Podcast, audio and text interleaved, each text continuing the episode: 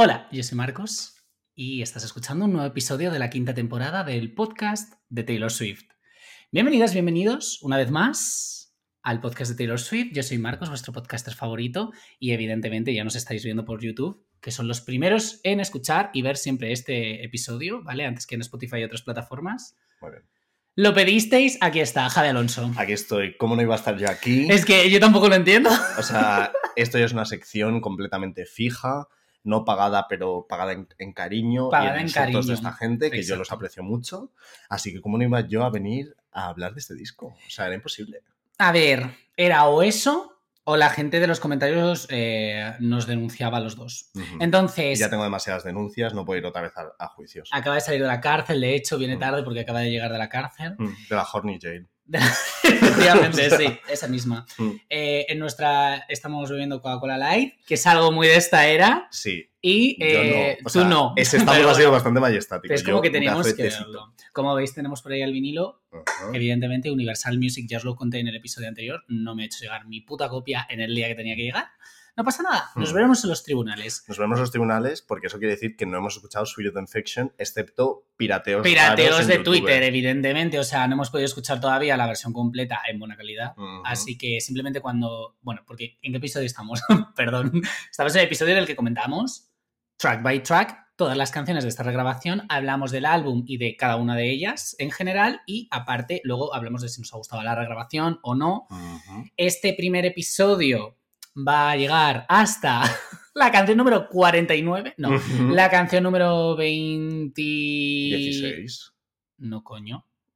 Ah, New sí, Romantic claro, 16. New Romantic, sí, sí, Hombre, cierto. Yo ya, estaba, yo ya estaba en otro El episodio. 99 original son 13 más 3. Efectivamente. Entonces, eh, simplemente vamos a llegar hasta, a- hasta New Romantics y, eh, pues bueno, Dios dirá qué pasa después. Sí, por fin vamos a hablar de 1980 y coño en este episodio. o sea, hacía falta. Uno de los álbumes, yo siempre lo digo, el álbum creo más importante de Taylor Swift para entender a Taylor Swift en la era de hoy. 100%. O sea, además ahora Taylor Swift está en la segunda venida de Cristo, es decir, la segunda venida de 1989, porque está en esta era otra vez de soy una supermodelo, estoy con mis amigas en la calle, tengo un novio, pero el novio no importa porque es un accesorio, es un bolso. Eh, estoy disfrutona, estoy arriba del mundo. O sea, está. Estoy trotando sobre un jugador de la NBA. Está, Bien por ti, está Taylor. trotando, está Bien por cabalgando, está comiendo fenomenal Taylor Swift ahora mismo. ¿Cómo está comiendo la tía? En- entre, no- entre los que les compramos todas las cosas porque ha sacado 48 ediciones del disco y, y No, otras digo cosas que come. No, claro, te digo, O en todos los aspectos. Claro, está eh, alimentadísima. Está muy alimentada, Mm. Taylor. Eh, bueno, ella. Bien por ella. Fenomenal. O sea, estamos muy contentos. Yo Ahora, muchísimo. para, de- esto es real, para ver exactamente qué nos había parecido a cada uno el disco, no hemos comentado realmente el disco más No. allá de cuatro rasgos generales. No me he escuchado tu reacción. No he escuchado mi estupenda reacción que tenéis aquí, porque de verdad el vídeo creo más divertido que he grabado en el canal, ¿eh? os lo juro por Dios. Es tan ridículo. O sea, hay tantos memes A en ese mejor es más vídeo. divertido que has grabado tú solo, pero Bueno, tenéis que decirlo en los comentarios, chicos. ¿Cuál es, cuál es el- vuestro vídeo favorito del canal? Lo podéis dejar en los reacción, de, comentarios. la reacción de Midnights. La O sea, reacción- nuestro, nuestro comentario de Midnights. Eso. Eso, eso pasó a la cambió historia. vidas. Eso pasó a... Eso cambió vidas. Nobody physically disappeared. No, nobody, Nobody physically saw saw us for a for a year. year, yeah. Hablando de Nobody Physically Saw Me for a Year. Eh, a Taylor Swift le gusta mucho hacer un revisionismo histórico. Le gusta mucho mentirnos, inventarse narrativas que no son verdad. Durante Reputation es mentira que nadie la vio durante un año, fueron como seis meses. O sea, mentira. Y entonces en 1999 Bueno, también ha solo hecho... seis meses a mí se me hizo como un año, ¿eh? Me lo podía creer. Pero porque, estamos acostumbrados a verla tres veces al día. O sea, Vale. tres outfits. Un gato en la mano, Claro. una Coca-Cola, un novio, una canción. Es que además esta era, 1989, es la era de mayor exposición de Taylor Swift hasta la fecha, quiero decir. Dominación mundial. Claro. Ella, cuando acabó Red, dijo, ¿sabes lo que quiero? Convertirme en un cyborg. El coche del hormiguero. Me voy. ¿Qué es lo No. que quiero? El coche del hormiguero. No, lo que quería Taylor Swift en esta era, lo que quería era dominación mundial, ser una cyborg y ser una modelo de Victoria's Secret y solo tener modelos eh, amigas, delgadas Sí, y ser, eh, estar arriba del mundo. Ella estaba harta de... de comerse las migajas. Sí. Dijo, voy a ser vuestra pop girl. ¿Queréis que sea vuestra pop girl? Pues aquí vengo. En plan, nadie lo pidió. Pero sirvió, ¿eh? Hombre. O sea, esta era, yo lo digo que aunque no, no. es mi disco favorito, es probablemente la mejor era de Taylor Swift a nivel de todo lo que sirvió. O sea, era como un no parar constante, frenético, verla en todas las revistas, hacer todo, todas las performances, todo, todo, todo, todos los videoclips, todo uno detrás de otro. Club, another club. Ah, no sleep. Exacto. Que hablando de revistas. Por favor. yo tengo cierto merchandising aquí porque, a ver, 1999 salió cuando yo me mudé a Canadá. Yo hice un año, estudié un año en Canadá. A nadie le importa. Ya. Perdón, continúa. Y entonces, eso para justificar que yo tenía acceso a comprarme ciertas cosas que vosotras no. Eso es verdad. Como por ejemplo. Tararara. Bueno, esto es increíble. Esto es increíble. Esto es historia. Esto cambió vidas. Esto, si alguien lo quiere por mucho dinero, yo estoy dispuesto a venderlo. Yo estoy dispuesto a vender cualquier cosa de mi vida, incluso mi propio cuerpo. Dejo mi aquí abajo el Vinted o el Wallapop o lo que tú quieras. O el algo, no sé, por mucho, por cientos de euros lo vendo. Eh, Esta, esta, esta entrevista cambió vidas. Esta entrevista es en lo que se ha basado para hacer las nuevas fotos de mierda de este recording. porque esta probablemente para mí es como la imagen más sólida de este disco, es como lo que más se recuerda, son estas fotitos de ella andando por la playa, mírala, hay este anuncio Madre mía, qué de guapa está, Gillette, eh. en plan, ni un pelo, Gillette. Es, En plan, sea, ni un pelo, es- acabó con todos. es increíble, espérate, es para el otro lado. es tan bueno, guapa, o sea, esto es tan guapa en esta, en esta era. Y esta Bueno, bueno, es de las últimas entrevistas que dio en las que era honesta. Bueno, esta entrevista fue en la que, bueno, de Bad Blood ya hablaremos, porque menuda cerdada de canción, pero fue en esta entrevista en la que decidió pegarle el primer tiro a Katy Perry, que estaba en su casa tranquilísima sin haber hecho nada. También ni- tengo ni esta número uno, dices. ¿Eh? No, hizo nada, ni un número uno en esa era. No, pero digo que no le hizo nada a Taylor. Bueno, Yo, ahora, ahora hablamos. ahora hablamos del tema. Blood, ahora hablamos del tema. Luego tenemos esta en la que en parece, la que parece Donald Trump. sí o un personaje del Roblox. O sea, tiene una cara Explica qué es el Roblox, por si acaso. El Roblox es un juego en el que la gente es como cuadrada. No sé, es por la forma en la que está hecho, evidentemente, porque está hecho de súper cerca Sí. y con un, con un 50. Estará Yo hecho creo esto. que esto no es ni un 50, yo creo que es menos, ¿eh? Menos, menos un Un 50. 30, un 35. Sí, tiene un- sí. Es que tiene una profundidad de campo espectacular Y, esto, las- ¿eh? y los dos Y la forma de editarlo también, ¿eh? y los dos focos que se ven en los ojos, o sea, uno aquí y otro aquí. Cuando se decía que era un- un lagarto. Tiene ahí un poco esa hombre, forma. es que un poco lagarta es. Luego, People Magazine, Bueno, imitando esta portada que sale aquí de Eh, la em, princesa Diana. Mia Farrow. Sí, la princesa Di- Diana Ebron. princesa Diana, Cari, ¿No sabes leer? Mia Farrow. Ya, coño, pero yo he 1974. visto, pero se parece. Ahí parece un poco la princesa Diana. Simplemente son, son mujeres blancas y rubias. No todas las mujeres blancas y rubias son la misma persona, ¿vale? Vale. Ya hemos es- hablado de esto. Es verdad. Y luego esto, La versión. la versión Mask. Sí, eso te iba a decir. El Harry Esto de es, Harry Styles. esto es ella en Grindr. esto, es, esto es su foto de Mask for Mask, discreet. eh. ¿sabes- ¿Sabes a quién se parece un poco en esta foto? A Troy Sivan. Sí, ¿A que sí? la verdad es que sí, tienen esa. Sí. Es guay, es guay. Mm. Está Pero ella no está hablando de hacer orgías y popper y de prolapsos anales en sus canciones. Pero me que sepamos. Me ha encantado el disco. eh. Bueno, bueno, Eso hasta que tema. lleguemos a Reputation, a la canción. Ya hablaremos de Sexo Anal y Taylor Swift. Uh, Será ese el, el este, Sexo Anal y Taylor decimos eso en cada episodio y no va a llegar nunca. Joder, hija, pues claro, Swift. saqué la puta regrabación que a lo mejor es pasado mañana, también te voy a decir. No. Yo, por favor, Loki. no, no, no, yo ya no quiero más regrabaciones hasta el año que viene, ¿eh? O sea, no puedo. Claro que no va a haber más. La gente, vamos a ver, una cosa importante que hay que hablar. Las Swifties tenéis que salir a la calle y tocar la hierba. Sí. Tenéis que sentir el calor humano de una persona. Porque vamos a ver, los easter eggs son cosas que no se pueden predecir. Sí. Un easter egg es, por ejemplo, que una de las versiones de 1999 se llame Tangerine y luego en, Este en la en de. Slut dice Tangerine, Tangerine Neon Light o algo así. sí. Eso es un easter egg, es una cosa que no se puede predecir. Un easter egg no es meterte en su Instagram y decir, ha subido esto el 9 de octubre, 9 del 10. 9 menos 10 son menos Las 1. símbolos Y si lo por multiplicamos aquí. por, 13, quiere decir 13 menos 13. Pero claro, menos en la carrera de Taylor Swift es más. Entonces, si lo sumamos a que son 8 fotos, da 25. Y entonces, 25 menos 13, Centímetros es lo que se lo- le mide a su novio. Literal, o sea, es que Exacto. hay gente haciendo cosas así en TikTok. Yo me, me Que sí, que sí, no, no, es terrible. como- A mí, a mí personalmente me agobia muchísimo. Yo estaba con una saturación de contenido que no podía más. Y de verdad, cuando salió lo de la fotito esta, que menos mal que luego anunció un cardigan feo, eh, de no, es que aquí tiene la uña pintada de azul en la taza, está en las 8, la otra uña es negra, está en las dos. Oye, No. por favor, ya está bien. No gente- puede ser, pero es porque además no te da tiempo a disfrutar de nada. O sea, es que yo quiero disfrutar de este disco. Total. Y la gente se ha vuelto loca pensando que ibas, o sea, que iba a sacar Reputation como a la vez en un surprise o como justo después, porque estaban viendo que en el version la S parecía una serpiente y había un- uno después. Y es como, tú estás tonta. Esto es de no tener conocimientos básicos de cómo funciona Taylor Swift. Taylor Swift no va a sacar ningún recording de sorpresa, No. porque es una persona que necesita meses para producir los discos, generar. eh, 40 millones de toneladas de merchandising. Contaminar todos los mares, Exacto. esclavizar a todas las personas del sur global.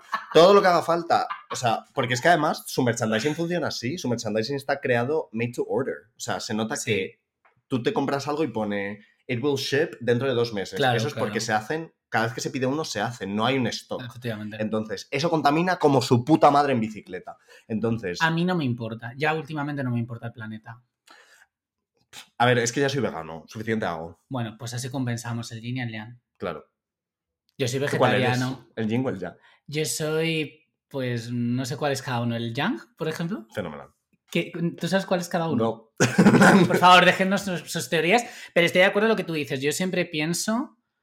Bueno, iba a decir una cosa que no puedo decir, pero luego te lo contaré. Eh, bueno, yo siempre pienso que además Taylor Swift es una artista muy, todavía muy, muy clásica a la hora de sacar discos. O sea, tiene su eh, momento de anunciarlo, momento a- de tal, de hacer pre-orders, de sacar singles. Unos meses después, como, bueno, para promocionarlo, este álbum no necesita promoción, pero necesitará efectivamente pues sacar Pero no le viene mal. no le viene mal, sacará un videoclip de las de las de las From the Ball, yo creo, porque en, en Speak Now lo ha hecho. Eh, mm, de Slat, bien putona, podría salir, por ejemplo. Bien putona podría ser. Pero es que no es una canción sobre ser putona. Yo vi ese título es sé, para las putonas, sé, las guarras, sé. las zorras Pero del no mundo podemos adelantarnos a eso, no, No nos podemos. adelantar. No podemos. De hecho, llevamos 12 minutos y me da miedo porque tenemos que hacer 16 canciones. ¿eh? Bueno, esta gente está encantadísima de escucharnos hablar. no, no, ya lo sé, el, el que luego está pensando que hay que grabar aquí dos horas soy yo. Entonces, Eh, vamos a ir centrándonos, pero sí, sí he de decir que eh, yo- lo que te decía, que es muy clásica. Yo no creo que saque. Porque es que además, yo creo que a nivel marketingiano es bifurcar la atención. O sea, no puedes estar pendiente de 1989 y de Reputation al mismo tiempo. Sí que se rumorea lo del segundo es- álbum de 1989, que yo eso, Eso también me es lo otro creo. Pedazo no- de delirio de gente que está completamente desquiciada.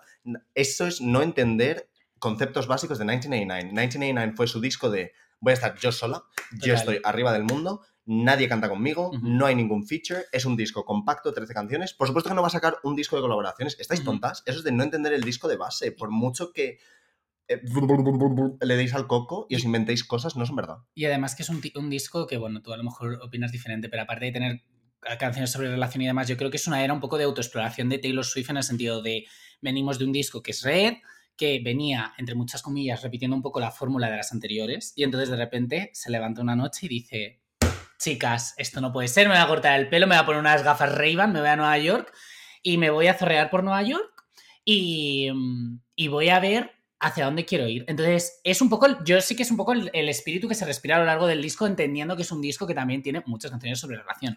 Pero hecho, la todas menos vibra, dos. bueno, pero la vibra que a mí me da, sobre todo, porque tú también te puedes conocer a ti mismo a través de las relaciones que tienes. O sea, quiero decir, Claro. cada fallo, Igual que los anteriores. igual que cada acierto, puede ser un poco eso. Sí, pero aquí sí que veo un interés, también porque venimos a por un nuevo sonido, en querer como ir hacia otra parte a donde no había estado nunca. Entonces, eso es un poco la vibra que yo respiro a lo largo de todo el disco. Es como lo, como lo veo yo. ¿Cómo ves tú este disco? A ver, una cosa que has dicho, lo de una noche se levanta, es otro revisionismo histórico que ella ha hecho sobre su carrera. Bueno, Por supuesto que. Taylor Swift no se levantó la noche de los Grammys cuando perdió Red y dijo, lo tengo chicas, se llama 1989 y va a ser Saint Pop y voy a ser una popstar. Mentira, eso fue una reunión con todos los hombres blancos de su equipo de Miss Americana y, decir, y eso fue una decisión consciente durante tiempo. O sea, a Taylor Swift le encanta crear estas narrativas porque la, crean esta imagen de es un genio creador y le vienen las ideas en la noche, no sé qué. Eso es mentira. Mentira. Tú no bueno, pero los hechos que tenemos son esos. O sea, quiero decir, nadie ha dicho que eso no sea cierto. Porque tú qué te crees que iba a salir Scott Borchetta de Big Pues podría haberlo hecho ahora. ¿Te imaginas que ahora saliese Scott Brochera a decir Ese señor. todo lo que dice Taylor Swift es mentira? Es- Esto lo hizo así, esto no sé qué, y mató a un niño camboyano, Que por ejemplo. Pero ese señor sale ahora a decir algo, muerto. Hombre, claro. Un tiro. Como ese tweet de Scooter Brown que puso. Beautiful Night in Nashville y le pone a alguien en your last.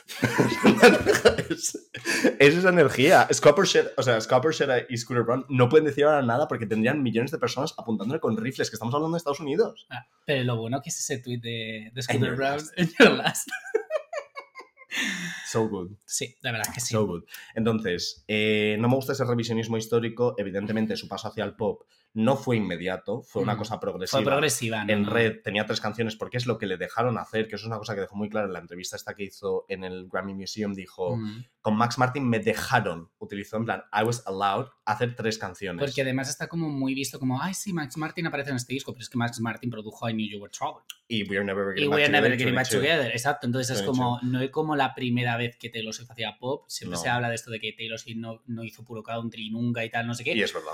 Es verdad, You pero Belong- siempre With con Me. el pop desde el principio. You Belong With Me, Love Story son canciones de pop. Por Efectivamente. mucho o que haya sea, un... pero, esa es que, pero, pero que la evolución eh, fue como bastante progresiva hasta aquí que ya claramente es Sí. que esta se deshace de parte de su banda que la, que la acompañaba siempre. Los Ujú. señores estos que salen vestidos de gato en We Are Never Getting Back Together les dijo adiós, me Claro. voy, hasta luego. Pero muchos de ellos sí que siguieron, ¿eh? En el Tour de Pero, por ejemplo, el Night, flequillito así emo, que a mí de pequeño decía, Sí. "Mm, me despierta cosas, Mm. eh, mm, ese luego, por ejemplo, no volvió. No. No, hay muchos que no. Bueno, muchos. Hay varios que no les vuelves a ver en la banda.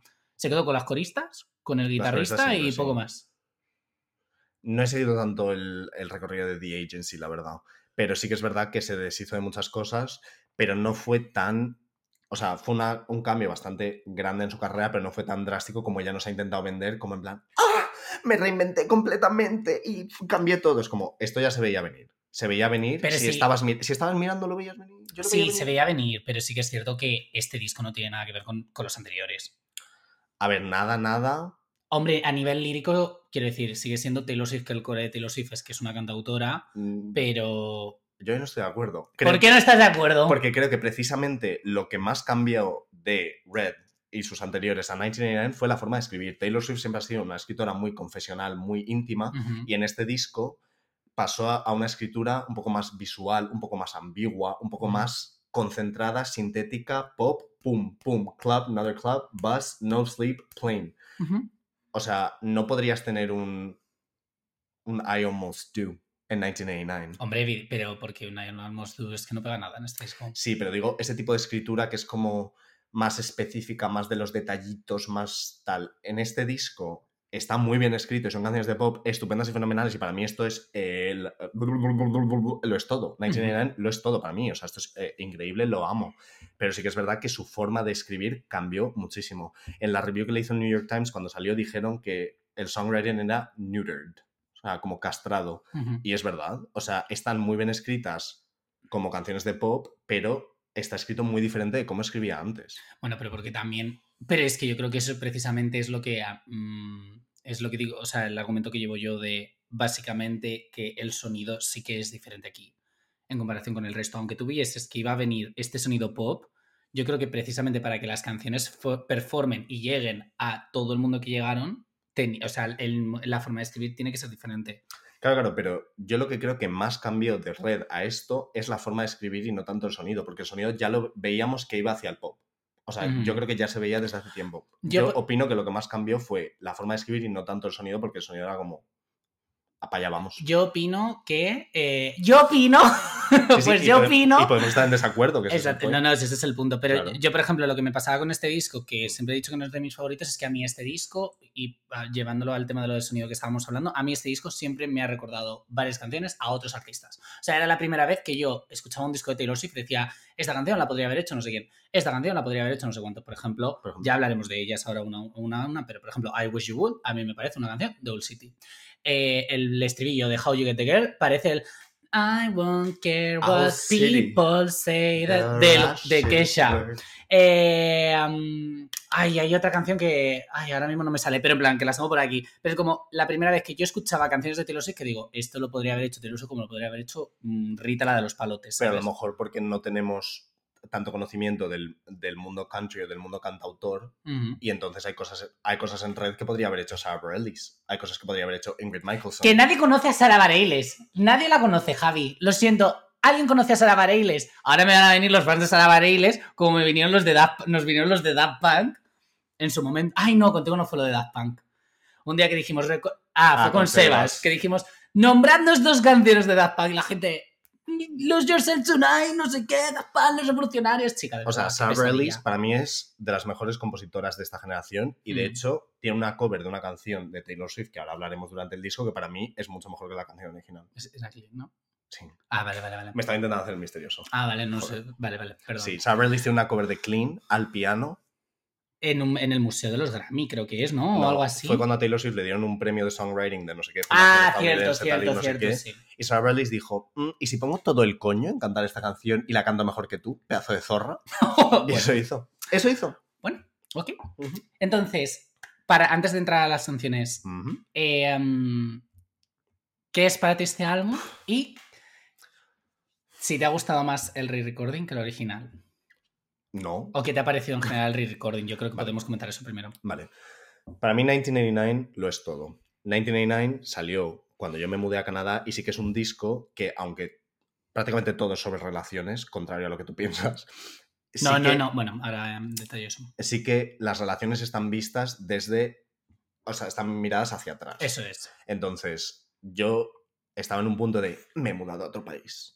Soy una chica joven disfrutona, entonces me vino fenomenal. Es un disco que he escuchado 345.000 veces, me escuché todos los leaks cuando salieron, yo estaba ahí comprándome todas las versiones, cuando esto no estaba en Spotify, yo me lo compré en iTunes a las 12 para escucharlo, al día siguiente me compré la copia física, luego me fui y me compré la versión de Target, tenemos aquí las Mientras Polaroids, tanto, yo voy a ir pasando Polaroids. las Polaroids que Estas yo... son las mías. Claro, de mis dos versiones, esas son las suyas y yo me compré dos versiones en físico. Ah, Em.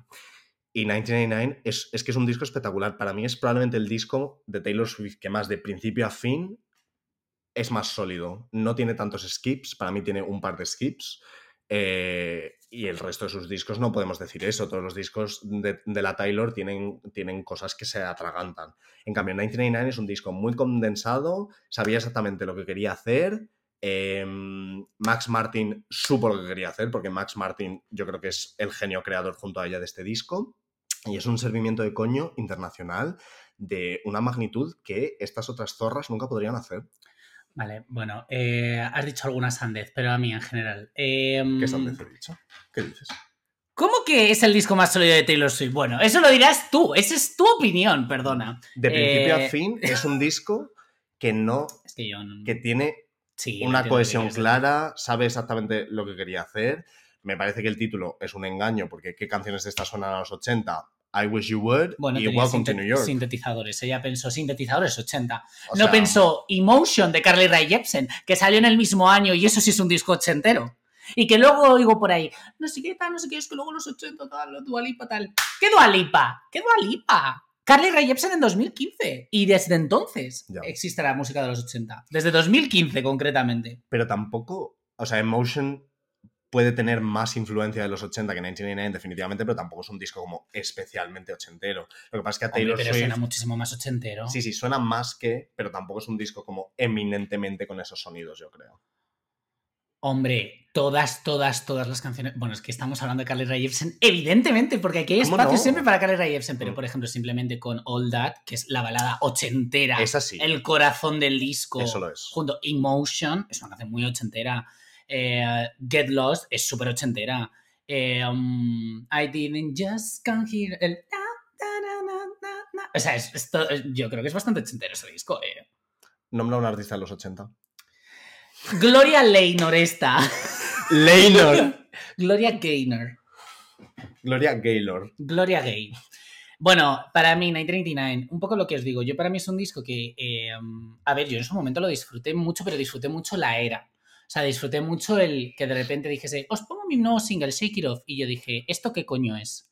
O sea, ahora, ahora hablamos cuando lleguemos a Shake It claro, Off. yo dije, ¿pero esto qué es? O sea, en plan, tú te has equivocado, nena, no es esta la canción que querías sacar. Mm. Eh, sí que lo vivo sobre todo como una era muy contento, muy feliz, como muy entusiasta porque Taylor Swift estuviese llegando a más partes. O sea, yo notaba totalmente el crecimiento de que sí, que evidentemente We Are Never Ever Getting Back Together la escuchó todo el mundo, Mm. pero es que Shake It Off y Blank Space, sea, es que estaban en Bodas, bautizos, todo, comuniones, funerales, graduaciones. Starbucks, Vips, todo, salía en todo. La ¿no? tagliatela, La tu tagliatela, casa, exacto. tu abuela. todo el mundo. todo. Entonces, ¿qué pasa? Que yo sí que tenía como cierto excitement de, wow, Taylor Swift está haciéndose una artista muchísimo más conocida.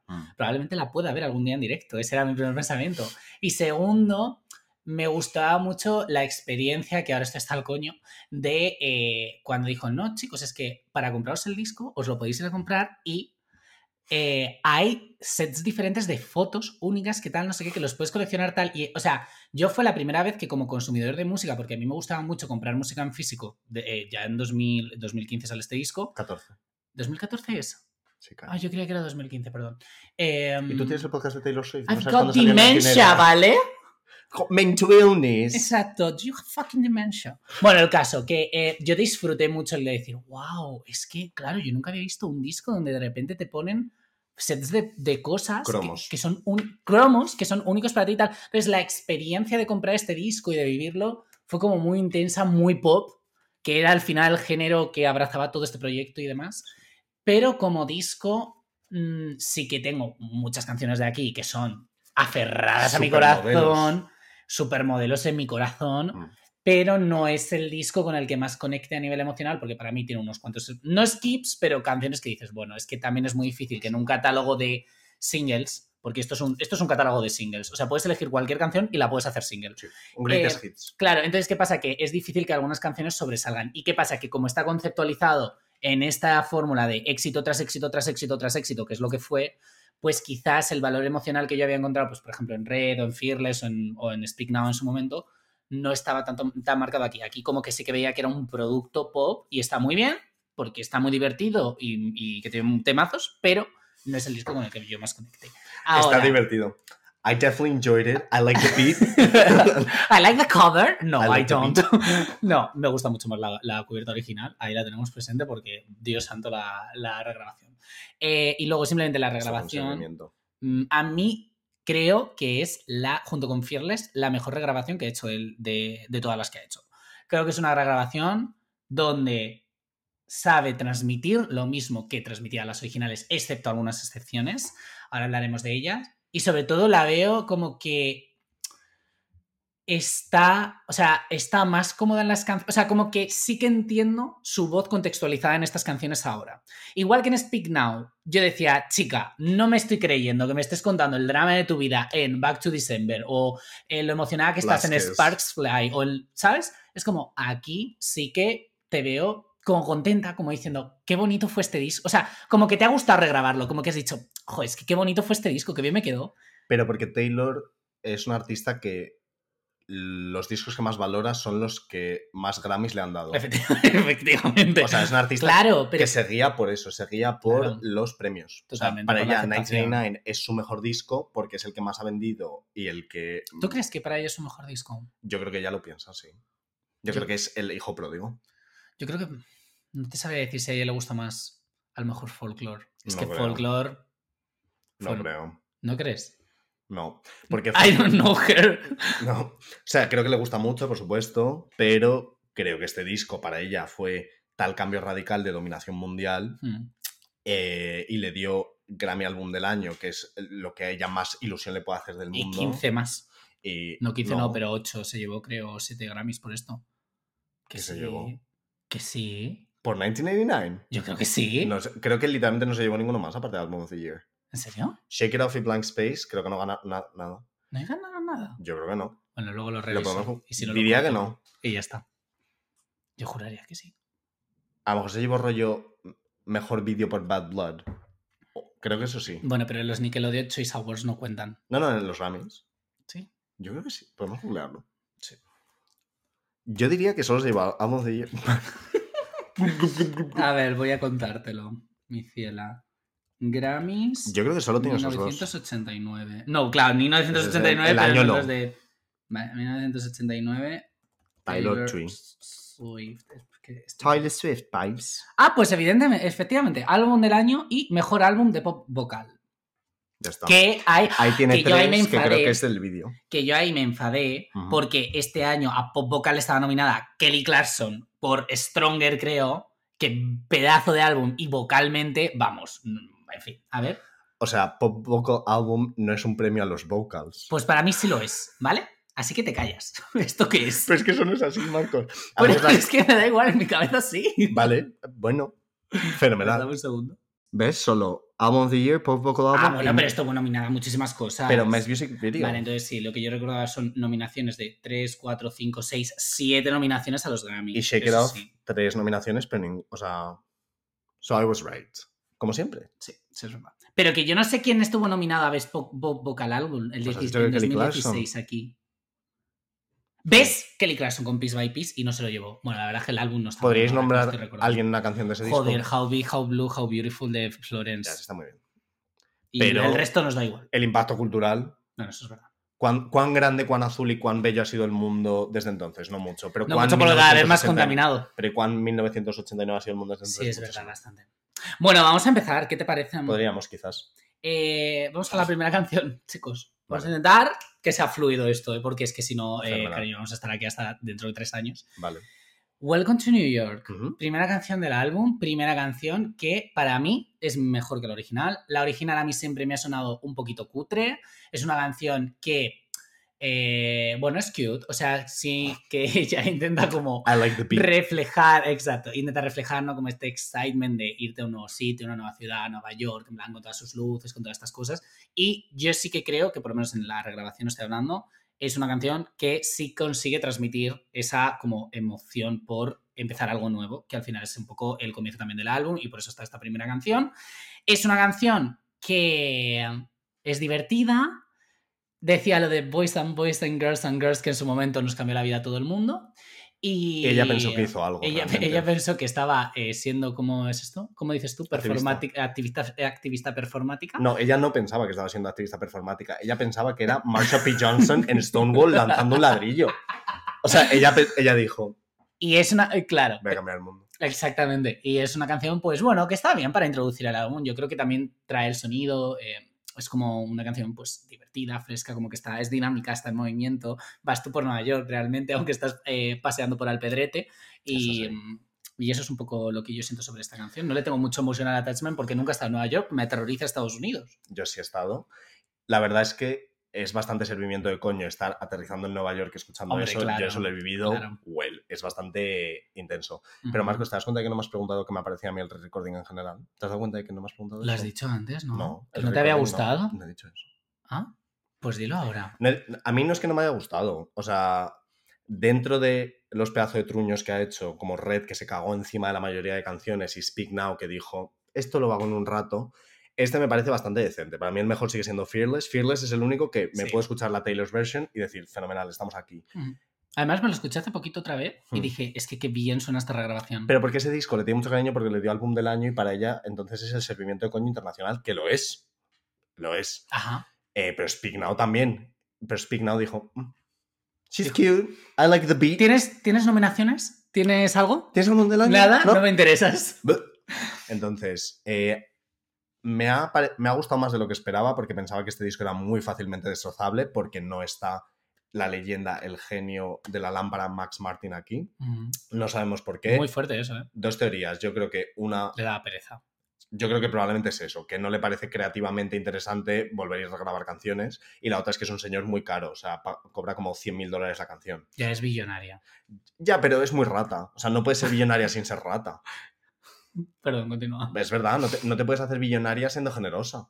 Tienes No, que ser una pedazo de zorra capitalista y una pedazo de persona Pero sí. autointeresada para ser billonaria. Es que ser billonaria es una cosa completamente antiética y aunque Taylor Swift la amemos, también es una hija de puta por ser billonaria. Pero yo creo que más que por esa onda, yo creo porque, por ejemplo, Kendrick Lamar ha venido al estudio a hacer esto y Kendrick Lamar también es millonario. O sea, quiero decir, no hace falta que vengas a regrabar esto. Yo creo que simplemente Max Martin dijo, chica, estoy ocupada haciendo, bueno, pues por ejemplo, seguro que está trabajando ahora con Dua Lipa, con Mil Movidas, con Lady Gaga, con todo este rollo. Y dijo, chica, háztelo tú en tu casa. Sí, sí, approve, approve. Como cuando mando yo las cosas a aprobación y me dicen, sí, sí, aprobado, aprobado. Pues igual. El mismo sentimiento tuvo Max Martin cuando le dijo esto. Probablemente. Yo lo que me pregunto es por qué no ha vuelto Shellback, porque Shellback solamente está en Wildest Dreams, que yo creo que es porque como Wildest Dreams la sacó hace como dos años, porque se hizo viral en TikTok o no sé qué coño, dijo, Sí, venga, pues es. llamo a Shellback, que está aquí, pero luego Shellback ha dicho, pues el resto del disco no me apetece, o ella ha dicho, y si no le pago a él y le pago a este señor que nadie sabe quién es, que me cobra Es que es 15 un poco- dólares la Es un canción. poco random eso. ¿Quién es Christopher Rowe? Nadie lo sabe. Seguimos Bueno, sin saber quién es este ¿es señor Elvira? y es el que está haciendo todas... Ojalá fuera es el Elvira. hermano de Elvira. Ojalá fuera Elvira. Elvira.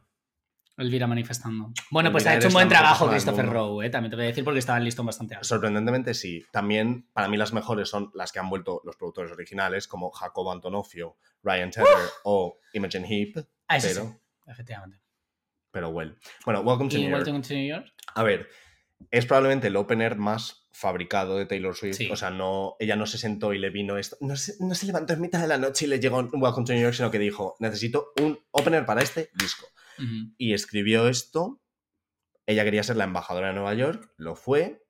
Ella dominaba las calles, salía a la calle con la gata en la mano, salía con Carly Close después de comerle el coño, salía con las amigas, Hablaremos de eso. estaba tiki tiki de un lado para otro, plum, plum, plum, con los tacones clon, clon, clon, clon, siendo una girl boss, cantando fatal en los morning shows. Ella estaba disfrutando muchísimo. Es que los morning shows siempre lo hace muy mal. A ver, pero En yo general, siempre es una diré- persona que no tiene muy buenas actuaciones de televisión en directo. Y en los morning shows, ¿a ti te gustaría cantar a las putas 9 de la mañana? Bueno, si Pues Fergie puede no. hacerlo y dar volteretas y ir ¡Wow! ¡Wow! Pero es que Fergie, Ese vídeo. ese vídeo es absolutamente icónico, pero ¿te sabes algo más de ese vídeo, aparte de las volteretas? Es que, ¿qué más, qué más hay? Yo no sé, yo simplemente sé que en los morning shows yo también entiendo que yo a las 9 de la mañana lo que me apetece es suicidarme. No, pero también en los VMAs cuando cantó Shake It Off, que intentó hacer una coña así como que se iba a tirar desde arriba. En general, Taylor Swift no, o sea, no es buena especialmente Ha buena aprendido a ser mejor performance, ah, performer. ¿Me puedes dejar hablar? Hombre, cariño, pero es que es verdad. Ha ido a mejor definitivamente, pero es una persona que nunca ha hecho bien las actuaciones en televisión en directo porque se pone muy nerviosa.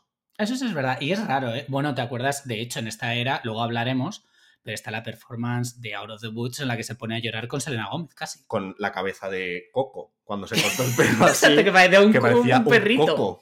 O sea, Pero, pero eso es muy fuerte y es como porque no- no- yo no... no lo hizo especialmente mal. Empezó mal, pero no acabó mal. Y es, joder, ahora tú puedes en su servimiento de coño de unas magnitudes que la ciencia no puede estudiar.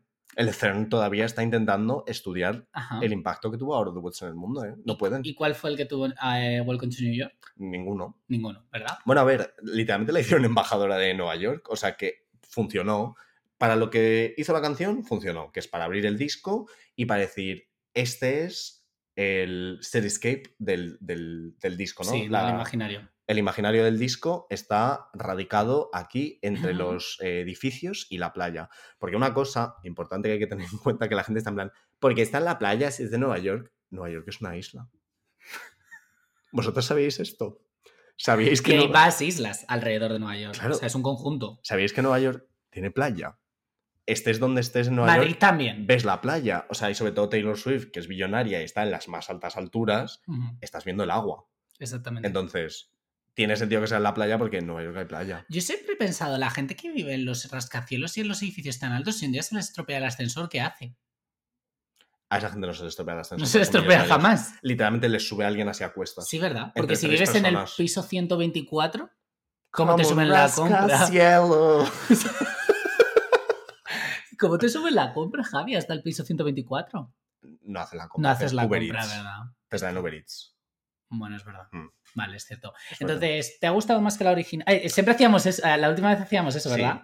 Eh, no, y por una cosa muy concreta, que es cómo empieza. Porque empieza exactamente igual el... Sí. Pero luego el... De repente es otra cosa. En el original es mucho más limpio, mucho más... uh, uh. Y en este parece como un piano de juguete del Toys R Us.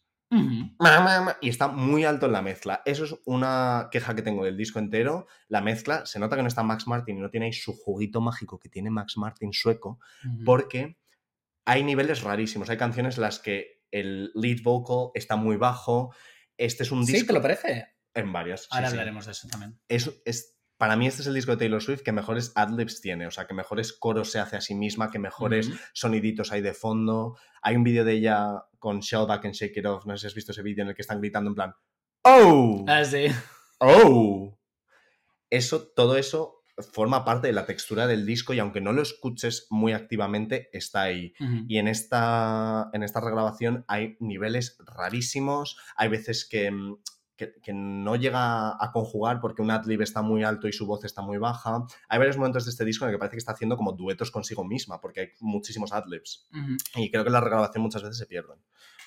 Yo personalmente a ella la escucho casi en casi todo el disco, es verdad que en algunas no, pero en casi todo el disco la escucho mucho más frontalmente que en otros, eh, o sea, que en el original. En plan, en el original, que cuando Estoy me he puesto así como tal, yo siempre escucho a Taylor Swift un poco más escondida, entre comillas, a la música, y aquí la escucho como, aquí estoy yo, te canto, y luego detrás está, está la música. Entiendo lo que dices de, la mezcla de sonido. al ¿eh? revés. Pues bueno, pues aquí Y ese es el estamos. misterio de la Y este vida. es el misterio y el misterio del podcast, exactamente. Pero, entonces, no, o sea, ¿tú te pondrías la original? Sí. Yo no, yo me pondría la. Yo creo que en esta sí que me pondría la regrabación, fíjate. Mm, No, no. Además, esto también, una, eh, otra cosa que pasa en el disco en general es que se nota que son varias tomas vocales unidas y grapadas entre sí. O sea, yo creo que como que lo grabó dos o tres veces y dijo, ya está, lo Ya está. tenemos. En vez de como perfeccionarlo, sentarse a hacerlo otra vez. Entiendo que tiene que ser muy agotador regrabar todas tus canciones, hacerlo todo tal y cual, pero vas Jack, a ganar varios cientos hazlo. de millones de dólares. En plan, hazlo bien, en plan, cántamelo entero. O sea, porque hay veces que se nota en plan de una palabra a otra, esto es otra toma. Y eso pasa varias veces en el disco, es como, tío. tío". Puede ser. ¿Tú crees que Jack Antonoff está hasta el coño de Taylor Swift? ¿Eh? ¿Tú crees que Jack Antonoff está hasta el coño de Taylor Swift? Hombre, no, porque está facturando ese señor. Pero ¿no crees que en el fondo estará en plan de déjame en paz? No, yo creo que ¿Tú son. crees que no? No, creo que son amigas de verdad. Vale, Amigas chitas, friends for life. vale. Mm. Eh, bueno, pasamos a la segunda canción. La supermodelo. Eh, ¿La introduces tú? Venga. Así vamos una a una. Venga, Blank Space. Eh, Blank Space, yo pensaba que eran las que. Esto sí que cambió vidas. Yo recuerdo escuchar esto cuando se filtró antes del disco y decir, ¿qué es esto? What was that? James? What was that? O sea, como, ¿qué es esto? Yo Correcto. no había escuchado nada igual en mi vida. no, nadie. Y claro, y no, no entendía el sarcasmo porque yo tenía 16 años y en plan, ¿estás Ujú. diciendo que es una pedazo de zorra de guarra?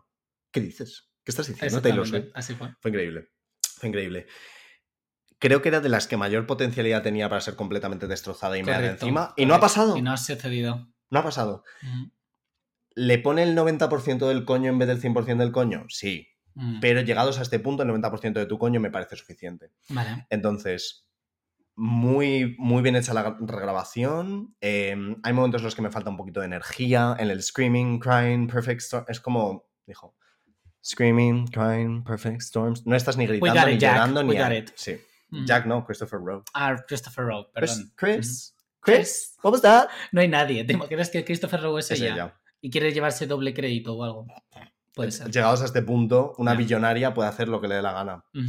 Entonces, eh, Blank Space, es, esa chica es el mejor videoclip de 1989, sin duda, eso creo que no es discutible. O sea, es el Estoy que mejor sí. narrativa tiene, Sí, correcto. es el más icónico, el que más imágenes, ella subida encima del caballo, ella de leopardo llorando en la chimenea, Correcto. eh, las tetas como Regina George que le corta al tío, o sea, ese vídeo... Es bueno, muy que guay. sí, ¿eh? Joseph Kahn, Es una guay. persona bastante terrible, un poco gilipollas, pero Sí, nos verdad. ha dado momentazos. Sí, luego hizo el Nos videoclip de Endgame, pero bueno, vamos a, a simplemente a ignorar que esto ocurrió. Y el de Ready for It también. Bueno, pero el Ready for It por lo menos es, o sea, tiene algunos looks chulos, en plan, o ella ahí como electrificada, en plan de superhéroe. ¿Te ha gustado más entonces que la original o no? O sea, ¿te No pondrías esta? Más. Me la podría poner sin mucha queja. Vale, La podría sustituir. vale. Pero yo, como sabéis, no tengo ningún problema en escuchar las canciones originales porque Mm. ¿qué le estoy dando? ¿0,0001 céntimo a un señor gilipollas? Pues bueno, igual que cuando vas a comprar no sabes quién es el CEO de la empresa a la que estás comprando. O sea, no, me, no podemos usar esta... O sea, no podemos usar este argumento moral de no voy a escuchar la canción original porque le está yendo dinero a alguien malo y comprarte el disco en Amazon. Por ejemplo. O una camiseta mm, hecha en Bangladesh. no puedes comprar en Inditex ropa y luego decir, no, porque es un problema moral escuchar Holy Ground versión original. No, No puede ser. no, o sea, Vale. no, no podemos tener este doble rasero sobre una millonaria. Los, de, los, los hechos fueron dichos. Los factos fueron factados. Yo en mi parte, en mi, en mi eh, o sea, en mi opinión, Blank Space es como de las, evidentemente, de las mejores canciones del álbum para mí, eh, sobre todo porque me parece un ejercicio muy divertido de, de, literalmente dominar la narrativa, que es una cosa que a Taylor Swift le encanta. Y aquí literalmente dijo, que te ríes de mi hijo de puta, pues voy a coger todas las cosas que dices sobre mí y es que lo voy a llevar al extremo, ¿no? Que es un poco lo que hace también en el videoclip, que Mm. es lo guay, ¿no? Cuando la ves literalmente que parece que está poseída por el demonio, pero que perfectamente me creo a Taylor Swift lanzándole platos a su exnovio. Me lo creo perfectamente. Eh, um, a mí me ha gustado mucho la regrabación porque eh, suena, me, me suena muy parecido a la original y también lo que tú dices, que creo que había un riesgo muy grande de decir, la has cagado completamente, como, bueno, hablaremos ahora dentro de poquito. Eh, y sobre todo yo quiero recordar lo que a mí me cambió eh, el entender que no estaba diciendo, we are all the Starbucks lovers. Yo no fui nunca esa persona. O sea, yo desde el primer momento pensaba que esta chica decía que eran los amantes del Starbucks. Y entonces esto es que yo recuerdo que cuando salió Blank Space me cambió la vida por completo. O sea, dije, ¿realmente puedes hacer esto con las cosas que están diciendo sobre ti, no? Y, y lo hizo, y lo hizo, y sirvió coño. Sí. Y bueno, es lo que tú dices, en plan que, mm, que quizás, no sé si me gusta al nivel de la original, Mm. pero es una canción que yo aquí también sí que pe- perfectamente me pondría la, la re-recording porque creo que suena muy bien, Mm. suena, suena mm, creíble en la canción. Sí, es verdad que hay en algunas cositas que te falta un poquito de epicidad, pero en general yo creo que esto siempre va a pasar en una regrabación, exceptuando una canción de la. Bueno, varias canciones de las que voy a hablar al final que a mí me volaron la cabeza. A ver, es que hay muy pocas canciones que genuinamente se hayan mejorado en el Ujú. recording, no solo en este, sino en general. O sea, a mí se me ocurre así tal, Red la canción, Hey Steven. Hey Steven dijo, ¿y si cogemos esta canción un poco Mm. random y le Girl todo? Home. Girl at Home. Aunque a mí Girl at Home me encantaba la original, todo hay que decirlo. Sigue sin haber dado ninguna explicación sobre Girl at Home. Pues como no la dio sobre eh, Better Than Revenge. Pero en Better Than Revenge entiendo que no sepa explicarlo porque no tiene el vocabulario para explicar lo que ha hecho o las implicaciones que tiene, pero Girl at Home Ya. era una canción aleatoria que dijo, ¿y si hago otra cosa? Puede ser. Y dijo, y ya está. En plan, esta hija me salió fea. Voy a, voy a darle. Voy a matar a mi hija. Voy a matarle fea, y no voy a poner. Voy a poner una. Es como la Britney, la voy a sustituir. Le voy a poner un clon. está. Lavigne. Por cierto, tengo muchas ganas de, ver- de, de leerme el libro de la. Britney que me llega, creo, el lunes. Mm, Eh, um, y bueno, yo creo que hemos comentado bastante bien Blank Space, ¿no? yo creo que no hay sí. mucha nada más. Voy a introducir a. Bueno, es que, o sea, era imposible. Era imposible, era imposible. Era imposible, efectivamente no ha sucedido. eh, regrabar la mejor canción de este álbum, sin ninguna duda, que es Style. Eh, um, Espera, cállate un minuto de silencio. un minuto de este- silencio por Style. Un minuto de silencio por este soldado caído. Y eh, bueno, eh, qué decir, o sea, eh, esta canción sí que me cambió la vida. Escuchar a James Dean en esta canción cantado por Taylor Swift me cambió la vida. Simplemente es un poco lo que digo. Para mí era muy difícil porque ya de por sí, cuando empieza el rasgueo, que ya no, ya no es igual, eh, me, o sea, lo que hace es que esta canción funcione, aparte de muchas cosas, ¿no? Pero lo que para mí hace que la canción funcione perfectamente es que cuando termina ese riff de guitarra al principio, el beat cae limpio y es como. Entonces es como todo se expande, se van construyendo los sonidos alrededor. O sea, es increíble esta canción. O sea, a un nivel de producción que es que no hay. O sea, creo que hay pocas como esta en el, en el disco. Y en su discografía. Y en su discografía en general. Eh, ¿Qué ha pasado en esta regrabación? Pues bueno, a ver. Un crimen ha pasado. bueno, yo he de decir que tampoco me parece que sea tan terrible. Sí que me parece que la canción suena diferente. O sea, no, yo creo que es aquí donde no he intentado que suene igual, sino que ha dicho, voy a darle como una variación y voy a intentar que cuele, pero no cuela igual. O Creo sea, que- pero no me parece tan terrible. Creo ¿eh? que simplemente no ha sabido hacerlo. Porque no ¿Tú está Max no Martin. Porque es una canción ya. perfecta. Para mí es top 5 mejores canciones de la discografía entera de esta señora. sí, esta canción es perfecta. Esto Sí. es un servimiento de coño, de arrastrar el coño por el suelo durante kilómetros. Es absolutamente increíble. Es una supermodelo. Ella lo es todo para mí. es que es una super, es que en esta canción literalmente es una supermodelo. O sea, no, no, la canción cantar- no ella. No, no, ella es, ella es una supermodelo. También, pero la canción en sí es una supermodelo. Claro que sí, también. Entonces, claro, yo cuando empezó esta canción, al segundo uno dije, oh no, no, no, no, no. y tú, "Ay, no, chicos, no, no. oh, no, Yo es no, que ya no". venía preparado para la hostia, la verdad. Yo me imaginaba que sobre esta se iba a cagar encima, igual que se cagó sobre todas mis favoritas como Holy Ground, Treacherous, Uf, Treacherous, yo todavía no lo supero. Forever and Always. Pero, pero no no, no quiero decir un argumento contrario, no, no, todo, todo en esta canción me parece mal. O sea, ese rasgo de guitarra es tan icónico y aquí suena como tan... Suena raro. Suena como nasal, suena como... Lo mejor son tus recreaciones de los sonidos, desde luego. Es que es terrorífico, es terrorífico. Uh. Y esta canción es que la audacia que hay que tener para llamar una canción sobre Harry Styles Style, ya, eso es en su momento, las que no estabais ahí, nunca sabréis lo que fue ver el tracklist y ver Style y tú, ¿qué? Es que eso sí que fue muy fuerte. ¿Pero Y, qué estás diciendo? y además que es que es como, cuando dice we are never go out of style, es como, vale, no vamos a pasar de moda, pero al mismo tiempo como que le puedes dar esa doble lectura de nunca voy a pasar de. ¿Sabes lo que te quiero decir? En plan, como siempre voy a estar ahí.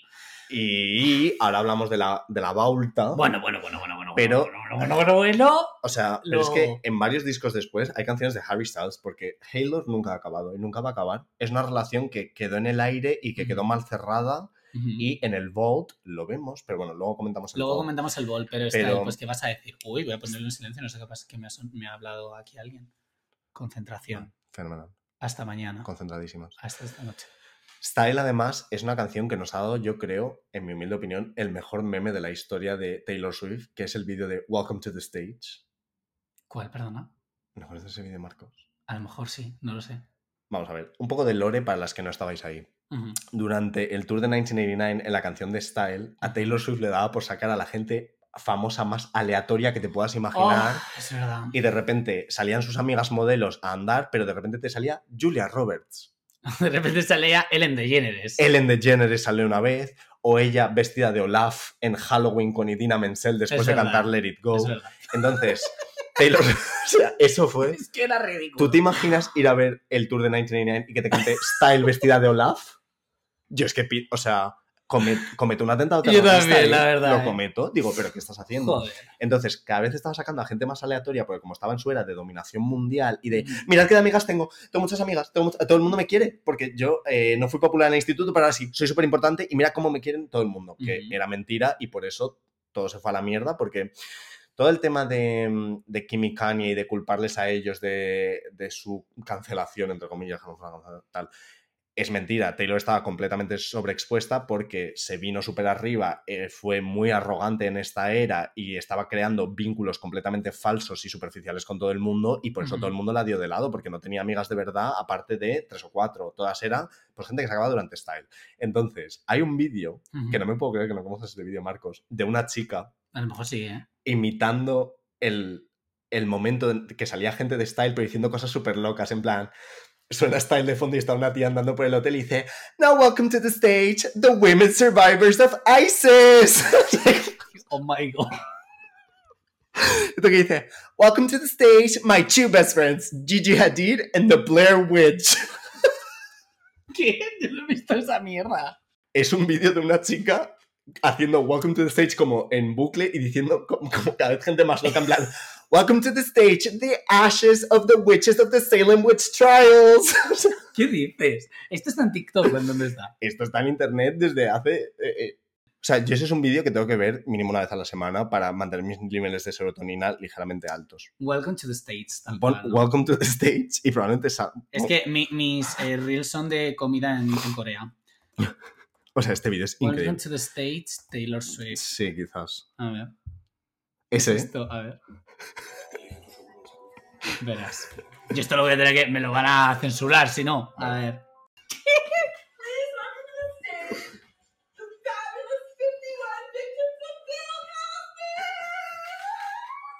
¿Pero qué le pasa? ¿Esta señora está drogada? The Women Survivors of I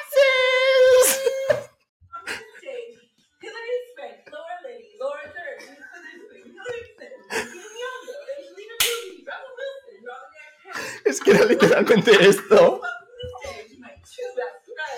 Gigi Hadid and the Blair and the Blair Witch.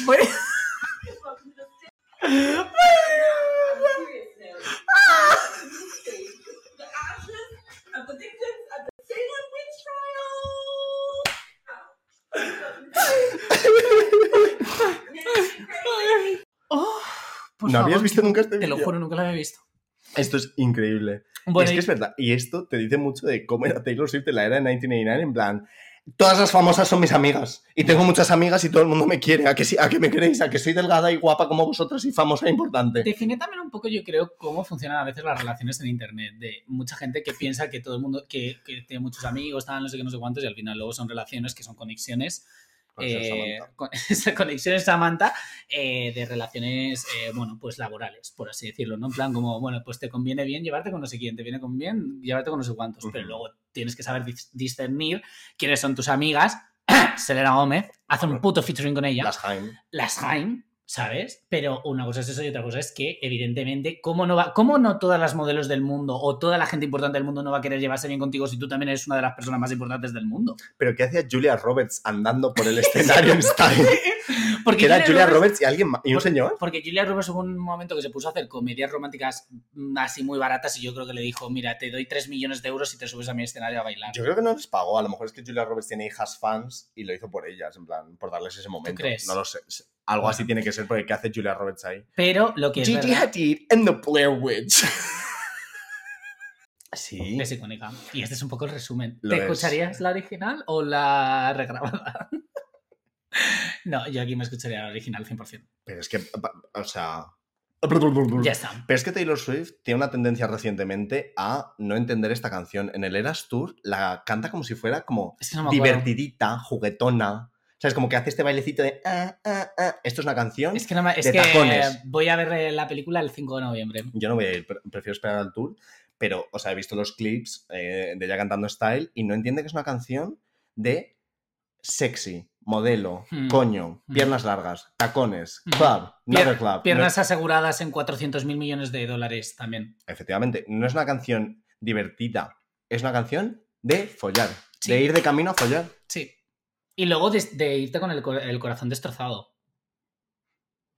Sí. Con corazón quieres decir. Te dejo introducir la siguiente canción porque si no sería una falta de respeto. Out of the Woods.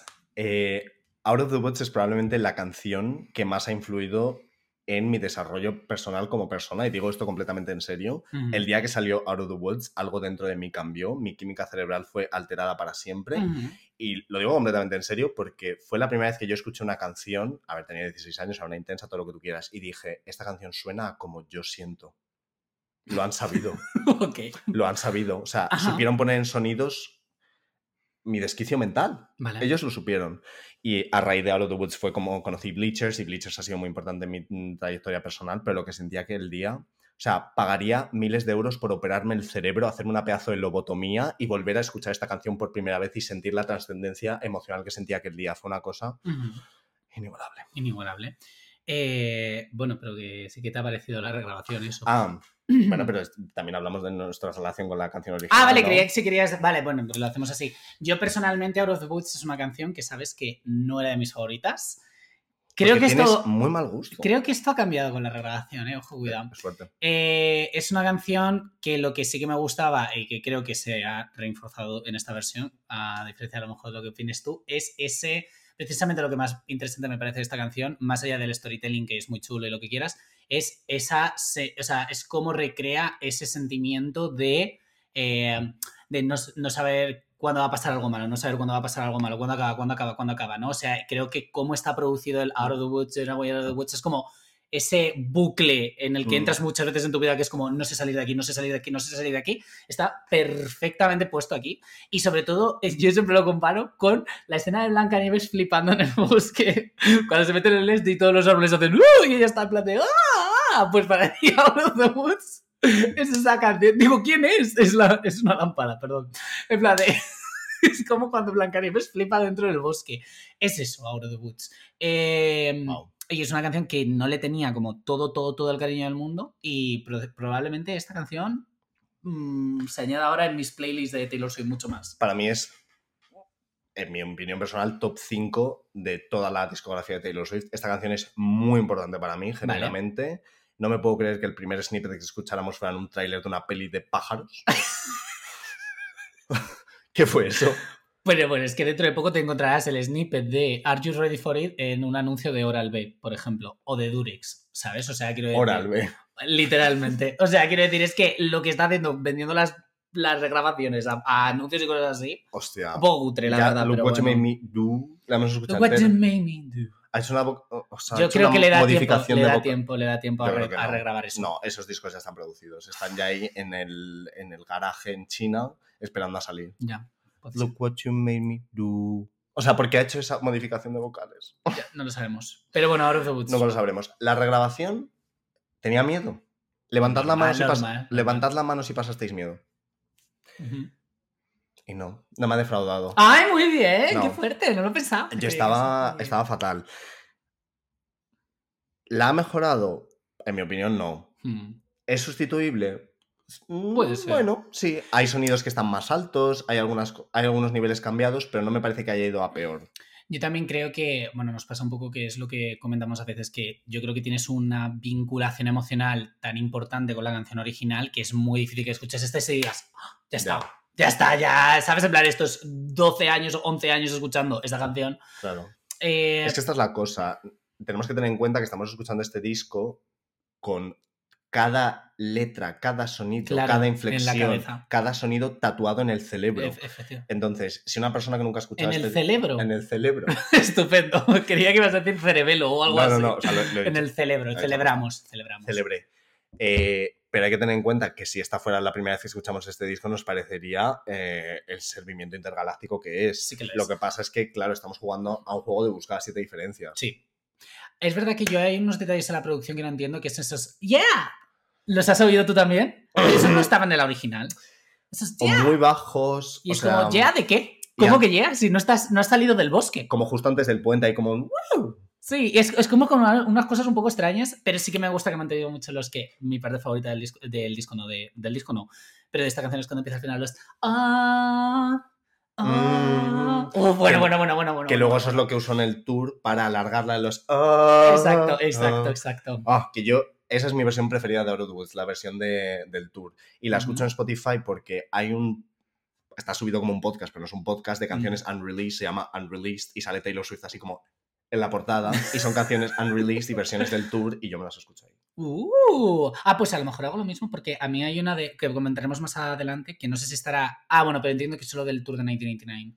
Hay de 99, no, pero también está, por ¿Hay de ejemplo. Reputation? Sí, está el mashup de Style, You Belong With Me, Love Story. Vale, es Hay que cositas. hay, hay un mashup en Reputation que ahora hablaré de ello, pero eh, que me gusta más esa Mm. versión en directo que, que- que la que está aquí. Ya sé cuál es. Bueno, la número 5. Ujú. Todo lo que tuviste que hacer fue quedarte. Bueno, para mí esta es la primera chica cute del disco. En plan, la primera canción que dices qué mona eres, pero no eres como las cuatro que han venido antes. Bueno, que Welcome to New York sí, pero para mí Welcome to New York es una intro. Em, Para ti, para el disco y para todo el mundo. y para todo el mundo. Sí, pero es una canción de tres minutos de duración, o sea, no es una intro de un minuto o quince, ¿sabes? Es una Mm. canción propia, pero Oye, Had to Do Was Stay es esa, es esa chica cute que está ahí, que da lo suyo, pero que, bueno, pues es de estas canciones que es tan difícil eh, sobresalir por encima de otras canciones y esta e inevitablemente a mí se me queda un poco más para atrás. Ah, ¿ibas a decir algo? No es mi experiencia. Nuestra experiencia. Para mí, yo no estoy para nada de acuerdo. Para mí, All You Had to Do Was Say es una chica preciosa. Ajá. Ella lo es todo. Ella chequea todas las boxes. Me parece una canción que canaliza muy bien ese sentimiento de furia que tienes cuando sientes que alguien no te ha apreciado lo suficiente y que si algo hubieras, o sea, si hubiera tomado las decisiones diferentes, podría ser, podría haber salido algo de ahí. Es decir, Haylor me parece una canción increíble y pensaba que esta iba a ser otra de las que se iba a cagar encima porque Taylor Swift tiene tendencia a cargarse los adlibs. En We're Never Getting Back Together, los wees No, calla, por favor. jodieron esa No canción. he vuelto a escuchar esa canción en mi puta Yo vida. tampoco. Y esta tenía un miedo con el stay, tenía muchísimo miedo con lo que iba a hacer. Que es y lo ha hecho fenomenal. Es que es mi parte favorita de la canción, los Stay. Está como incluso más presente, más operístico incluso. Está más delante. y yo Quizás nos espera un disco de ópera Swift, dentro de poco. bajo ningún concepto va a hacer eso y espero que no lo haga Eh, porque, o sea, no me lo compro. Pero estoy de acuerdo en lo que dices. A mí es mi parte favorita de las canciones y sí que me gusta la idea de eso, de cuando está hablando en plan de esta relación está todo ok o esto que tenemos está todo ok, pero tú de repente vas y decides mandarla a la mierda, pero ¿de qué coño vas? Entonces, eso me gusta mucho de esa canción. Sabiendo que lo has hecho tú mal, pedazo, Pedazo de imbécil. Que no lo sé yo, que lo has hecho tú. Efectivamente, Mm. y también me suena muy similar a la anterior. De hecho, esta y que no lo he comentado de Out of the Woods, para mí estas dos, también podría escuchar perfectamente la grabación porque Sí, Lo hizo muy bien. Yo tío. pensaba que esto iba a ser eh, Un desastre. un desastre. crimen. y no lo ha sido. Es como. En general, me sorprende que canciones un poco más aleatorias, en el sentido de esto nunca fue un single, nunca tuvo un vídeo. Sí, que a lo no- mejor no le tendrías por qué haber puesto tanto cuidado Claro, porque plan- no es las que más foco tienen de la gente. Y luego hablamos de otras que es como, ¿por qué a esta canción aleatoria, pero también en otros discos, le has puesto tantísimo esfuerzo y luego te has meado encima de Style? Tu supermodelo, tu hija pródiga. Ya, eso es, es un... What was that about? What was Bueno. that? James? Was that? ¿Sabes qué dice ese? Oh, no, pero ya no me estoy De acordando de la de en plan de... ¿What? Ok. What? Oh, ok. Es bueno, es bueno. Pero hablando de hijas prodriga, prodrigas, podridas, no, de hijas... Bueno, a ver, ¿qué piensas? Bueno, la introduces tú si quieres. Venga. ¿En serio? No, Ay, no, no, no, no, no, no, no, no. Ah, bueno, O sea, estoy pensando. menéalo. O sea, Shake It Off es como el 11S. Todos nos acordamos de dónde estábamos cuando salió, pero ha tenido bastante más impacto cultural que el 11S. Es una cosa que cambió vidas. ok. Es verdad, es verdad. Yo recuerdo los meses de anticipación antes de 1989 cuando todos pensábamos que se iba a llamar Roses, porque de repente todos sus amigos se cambiaron el banner de Facebook y de Twitter a rosas y Eh, todos en plan... Esa amiga era Brin- eh, Spears. que No, no, el- Steinfeld, Ed. Sheeran, toda esa gente se cambió los banners. También hubo un momento que pensábamos que se iba a llamar Black and White, porque una vez llevó como un, un outfit blanco y negro. Bueno, no sé. Una vez sonrió, entonces se iba a llamar Smile. Ah, no, eso lo hizo Perry. Lita- Sí, seguro. Lo hizo. A mí me gusta mucho ese disco, eh, todo hay que decirlo. Fenomenal. Em, entonces, yo recuerdo perfectamente ver ese live stream de Yahoo que hizo para anunciar este disco cuando Yo abría Yo también. y estaba en el Empire State y decía Welcome to New York. O sea, yo recuerdo... Fue es- espectacular. Estoy eh. temblando. Es, fue espectacular. Eso es un easter egg. Un easter egg es decir, Welcome to New York cuando no sabes que hay una canción que se llama Welcome to New York y luego sale el disco y dices, anda, eso es un easter egg. No en plan ponerse a sumar números y multiplicaciones y hacerte un eh, Excel para ver cuándo va a salir Reputation Taylor's version. Eso no es un easter egg. Como cuando hizo el discurso en la NYU. Que, Que dijo You're on varias- your own kid. Sí, dijo breathe in, breathe in, breathe out, no sé qué, que son los lyrics de Labyrinth. Que es, Esos son que es el disco de hilaridad. Que es el disco de hilaridad que tanta gente dejó flopear, efectivamente. Entonces, yo recuerdo ver ese live stream en mi casa, co- en casa de mis padres, y quedarme en plan. ¿Qué ha pasado? ¿Qué ha pasado? ¿Cómo está? O sea, Sí, fue bastante fuerte. lo pasé muy mal. ¿Y la primera vez que escuchaste Shake It Off? Lo pasé, lo pasé muy mal. Normal. O sea, no me gustó nada. Nada, Dije, a mí ¿pero qué es esta puta mierda? nada. ¿Qué es este videoclip? Ya. ¿Tú ¿Quién eres? Ya. ¿Quién eres? ¿Te han sustituido? Porque eres un cyborg. ¿Eres Melissa? Eres Melissa. O sea, era modo cyborg, modo pop. O sea, y ahora fenomenal. O sea, yo la escucho bodas, graduaciones, bautizos, funerales, ponerlo en mi funeral, Funerales, graduaciones, eh, separaciones, comienzos de amor. Es que es una canción que vale para todo. Es, para mí es de la nueva Taylor, es decir, post 1999 es como su canción. Sí, Es la canción que todo el mundo reconoce y que todo el mundo puede disfrutar. sí. De la Taylor anterior es Love Story y esto es Shake It Off. Y además hay una cosa que a mí me gusta mucho también cuando... A ver, a mí me encanta la Taylor Swift intensa, evidentemente, pero a mí me gusta mucho también la Taylor Swift divertida. Juguetona. Y creo que en Shake It Off es la fórmula perfecta de saber reírse de sí misma, de no tomarse tanto en serio a sí misma. Y eh, bueno, al final que hizo como un himno muy universal. O sea, quiero decir... ¡Universal! ¡Universal! O sea, quiero decir que al final era como, bueno, todo lo que te salga del coño, no sé qué, no sé cuántos tal. Sí que es verdad que yo también tengo esa primera imagen de ver este videoclip. Y era como muy estridente, era como, ¡I stay too late! Y yo en plan de, ¿qué es esto? O sea, ¿qué está ocurriendo? En plan de decir, ¿qué está pasando?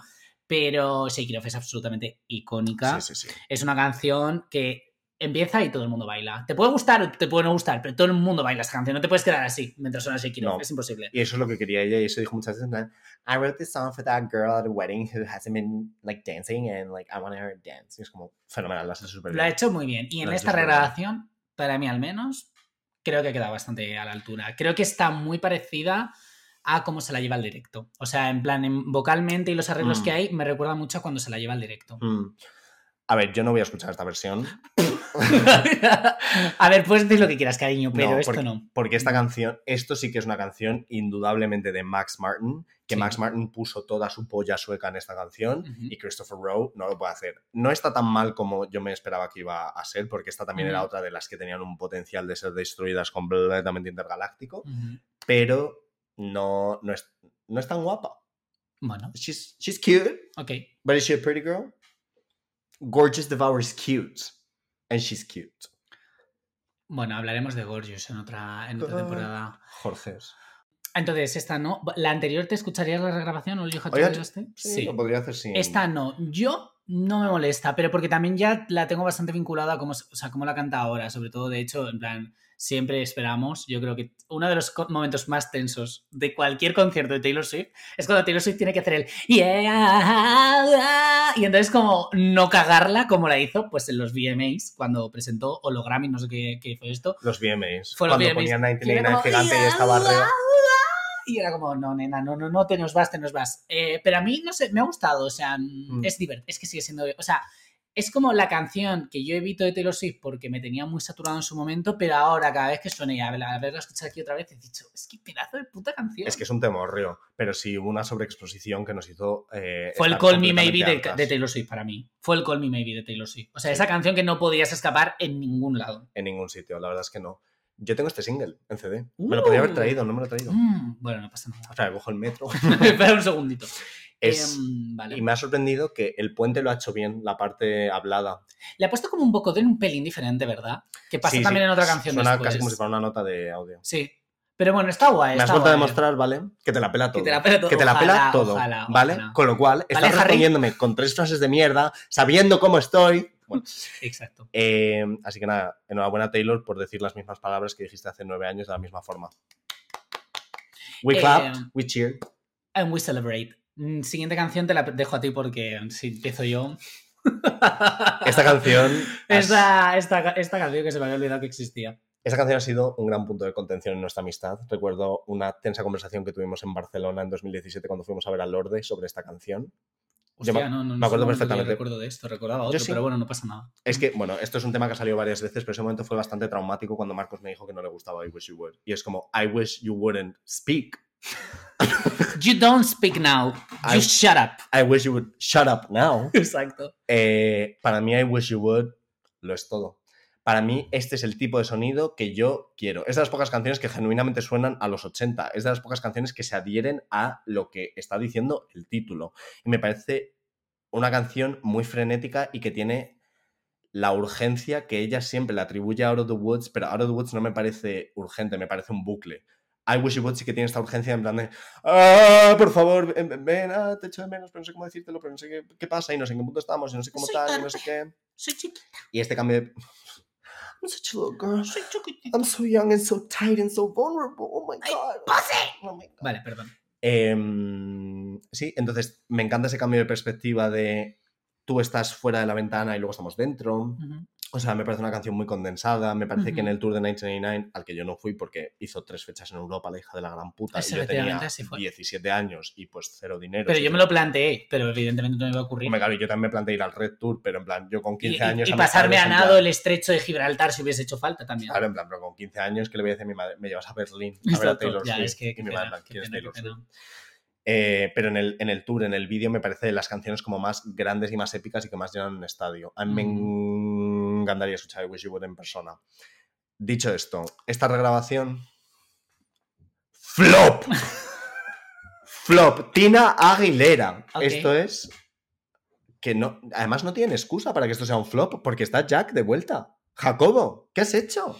¿What the fuck? O sea, suena como si le hubieran quitado todas las frecuencias altas y le hubieran quitado el brillo. Es una canción de repente planísima, cuando era una supermodelo.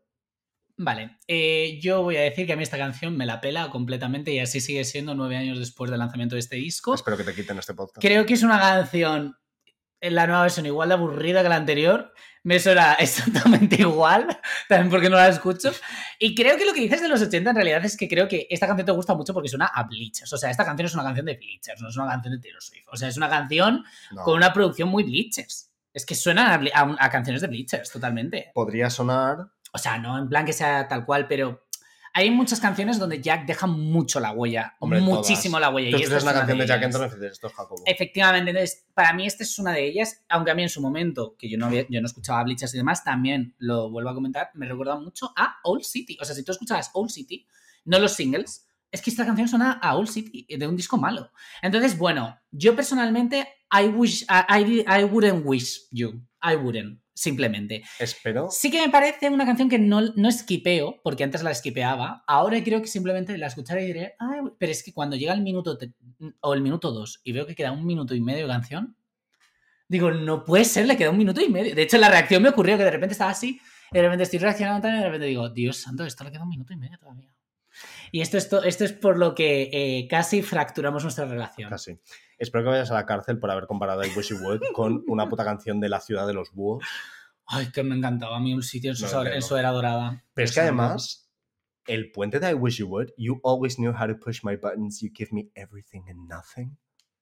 Pedazo de lírica. No, Yo sí, no- no te digo que no, pero a mí a nivel sonido es que me aburre. Y es que además recuerdo perfectamente con los días antes de 1989, Taylor estaba subiendo a Instagram letras del disco sin contexto. No te decía qué canción era, pero ponía, ¿te acuerdas? Que ponía una frase que la había escrito a mano y subía una foto de un papel en el que ponía una frase. Que de hecho lo acaba de replicar con. Lo acaba de este replicar con las del sí. Vault, muy cutre, pero bueno, lo ha hecho ahí. eh, we clapped.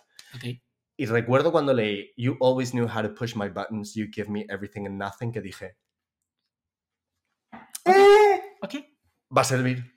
Bueno, a ¿Y este, sirvió? a este chico le sirvió. ¿A vosotros os sirvió? ¿Qué os parece I Wish You Would? Queremos vuestra opinión concreta sobre Más esto. os vale que sí. ¿Es un skip o no es un skip? No es un skip. No, la gente me va a decir que no es un skip. Ah, Para mí, bueno, eh, esta me la pondría, ¿eh? Ya sé que a ti no te gusta, pero como no me gusta la original, pues esta pues, me pongo la regrabación. O sea, espero que Taylor Nation te haga un copyright claim en todo el podcast y te lo quiten por Entonces, esta locura que acabas de decir. Exactamente. Puede ser. Si no lo han hecho con el crimen que hice, eh, cantando con los AirPods, todo el disco de 1989 Taylor's Version, no creo que, que suceda jamás. Pero acabamos de tener mala sangre y vamos a pasar a esta canción. Wow. Bad Blood. Una canción, bueno. A ver, ya sé que, bueno, ya, ya- no me puedo ni empezar a pensar lo que has preparado para esta canción. Yo voy a decir que esta canción es icónica, que cuando salió esta canción todo el mundo pensábamos que éramos las chicas más malas del barrio, ¿vale? Y que, eh, evidentemente, pues bueno, tiene todo este feud con eh, Katy Perry por una movida de unos bailarines que nos la pela completamente. Eso es una pedazo de mentira y ahora hablamos de eso. Vale. Y eh, es un hit. O sea, para mí es un hit, es una canción que sigue sonando igual de bien o mejor eh, producida ahora. Creo que a mí me gusta más la versión que he incluido con Kendrick Lamar y vuelvo a lo que te comentaba antes. A mí me gusta más la versión que tiene en el Reputation Stadium Tour porque los But should have beats said no. con Should Have Said No, los beats suenan mucho más agresivos. O sea, esta canción lo que me faltaba en la producción original, que la escuchaba y me gustaba, pero no tal, era que le faltaba agresividad. Y entonces creo que los beats del remix con... Uy, con Kanye West, calla, con Kendrick con Lamar. Kendrick Lamar y con lo que pasa, cómo la llevaba el directo en el Reputation funcionaba mucho mejor. Me gusta esta versión, la verdad. Eh, um, el estribillo es perfecto. Ese videoclip creo que todo el mundo tiene perfectamente a Taylor Swift caminando con sus amigas modelos y con Ellie Goulding por algún motivo que nadie conoce. Y Lina Dunham Y Lina Dunham, exactamente. Eh, y yo te quería preguntar, pues, Javi, ¿qué te ha parecido? Y, y nada más, ¿qué te ha parecido? Yo para mí escucharía esta, esta, esta grabación. ¿eh? Yo tengo muchas cosas que decir sobre esta canción. Bueno, ya empezamos, ya empezamos. Bad Blood es una cerdada. Ujú. Porque Taylor Swift, lo que pasó en esta entrevista, porque esta entrevista fue en la que se Las pruebas Bad se las ha traído. O sea, yo recuerdo perfectamente la línea que ponía The angriest song on the record is called Bad Blood. And Taylor Swift insists it's not about a guy. It's about another female pop star. Y entonces Taylor Swift se Espera, vamos a sacarlo. Te lo voy a leer. Vale, Es que te lo voy a leer. léelo.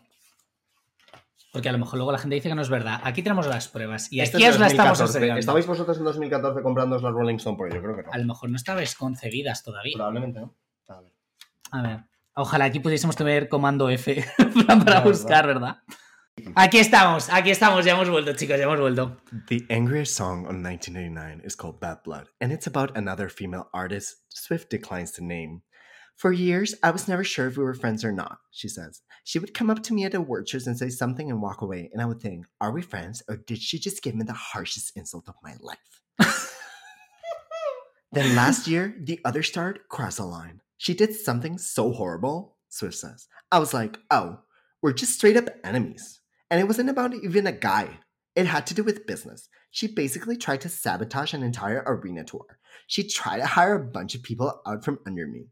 And I'm surprisingly non confrontational. You would not believe how much I hate conflict. So now I have to avoid her. It's awkward and I don't like it. Vamos a ver. Así son las palabras, así os las hemos contado. Esto es una pedazo de cerdada porque primero va de, ah, no he dicho quién es, por lo tanto yo soy la buena, yo soy una chica buena, yo nunca diría quién es. ¿Cuántas female popstars están haciendo un arena tour a la vez que tú? Hay muy poca gente en el mundo de la que esto podría ser. Ujú. Entonces ya estás reduciendo la lista. Taylor Swift lo que pasaba es que quería ser la HBIC. Ella es lo que quería ser. ¿La que perdona? Head bitch in charge. Nunca la había escuchado esa expresión. Joder, de Vale. Tiffany Pollard. O sea, no, de, eh. New York. Tiffany, Tiffany Pollard, New York. ¿Quién es esa? La del meme así sentada en una cama. Joder, esa mujer nos ha dado todos los memes de internet. Vale, continúa. ¿No conoces el vídeo de Welcome to the stage y no sabes quién es Tiffany Pollard? Marcos, No sé quién es ¿tú no vives en internet? No, no, últimamente no. Yo evidentemente sí. Bueno, últimamente esto es hace tiempo. Pero bueno, Bueno, continúa. Taylor Swift quería ser una pedazo de popstar, quería dominación mundial, quería ser un cyborg. Entonces, ¿quién Ujú. era su mayor competición en ese momento? Katy Perry. Katy Perry estaba todavía en, eh, o sea, en el ciclo de Teenage Dream, eh, uno de los discos de pop más exitosos y mejores de la historia, No, cinco números estaba en. Prism. Estaba en Prism. Mm, así, Prism es de 2013. Es, verdad, es, es porque verdad. Teenage Dream es de 2011. Bueno, pero creo. Prism también, Roar. Sí, eh, sí, sí, fue, un- mm, fue su último gran éxito This is what we do. En plan, quiero decir que Katy Perry era la enemiga número uno y Taylor Swift es una persona súper competitiva y es una persona que, que, a ver, lo entiendo, porque al final es una industria en la que solo puede haber un número uno, solo puede Mm. haber una persona con el número uno, solo Mm. puede haber una persona con el tour más grande. Entonces Taylor Swift buscó una excusa para derrocar a esta persona y se Mm. inventó esta mierda que es como, ¿en serio ibas a escribir toda esta canción, ibas a hacer todo ese vídeo porque alguien te intentara contratar a tres bailarines, que además eran bailarines de Katy Perry, que se habían ido de tour con ella, que esto luego lo explicó Katy Perry en el Carpool Karaoke? Eran unos bailarines de Katy Perry que habían estado con ella en un tour y les dijeron, oye, Taylor Swift nos quiere contratar, eh, pero te, te tendremos lealtad. Y Katy Perry dijo, no, no os preocupéis, yo ahora mismo no estoy en un ciclo de, no estoy haciendo una gira, no pasa nada, iros con ella y poned una cláusula en el contrato que si os tenéis que ir, avisáis con un mes y ya está. Y eso hicieron y se fueron y ya está. Son unos bailarines, es- es gente que se que es reemplazable, o sea, que es un hay muchos bailarines en el mundo que se pueden aprender eso e ir. Entonces, Taylor Swift le tenía tanta envidia y le daba como tanto miedo que intentó destrozar su carrera y en parte lo consiguió. O sea, Katy Perry no se recuperó de esta eh, campaña de destrozo de personaje público que le hizo. El vídeo de Bad Blood es una pedazo de cerdada. O sea, Taylor Swift además en 1999 descubrió el feminismo gracias a Lena Dunham. Ya me jodería ya hablaremos de esa persona, sí. que además, bueno, un feminismo súper girl boss, súper blanco de ser feminista es trabajar mucho y ganar mucho dinero. O sea, eso, eso era su concepto. Y entonces, como que cuando le venía bien a ella utilizar la, esta de en plan, pitting women against women, y en plan, there's a, spe- there's a special place in hell for women who don't support women, que le dijo a Tina Fey y, y Amy Poehler cuando en los Golden Globes hicieron una broma sobre ella.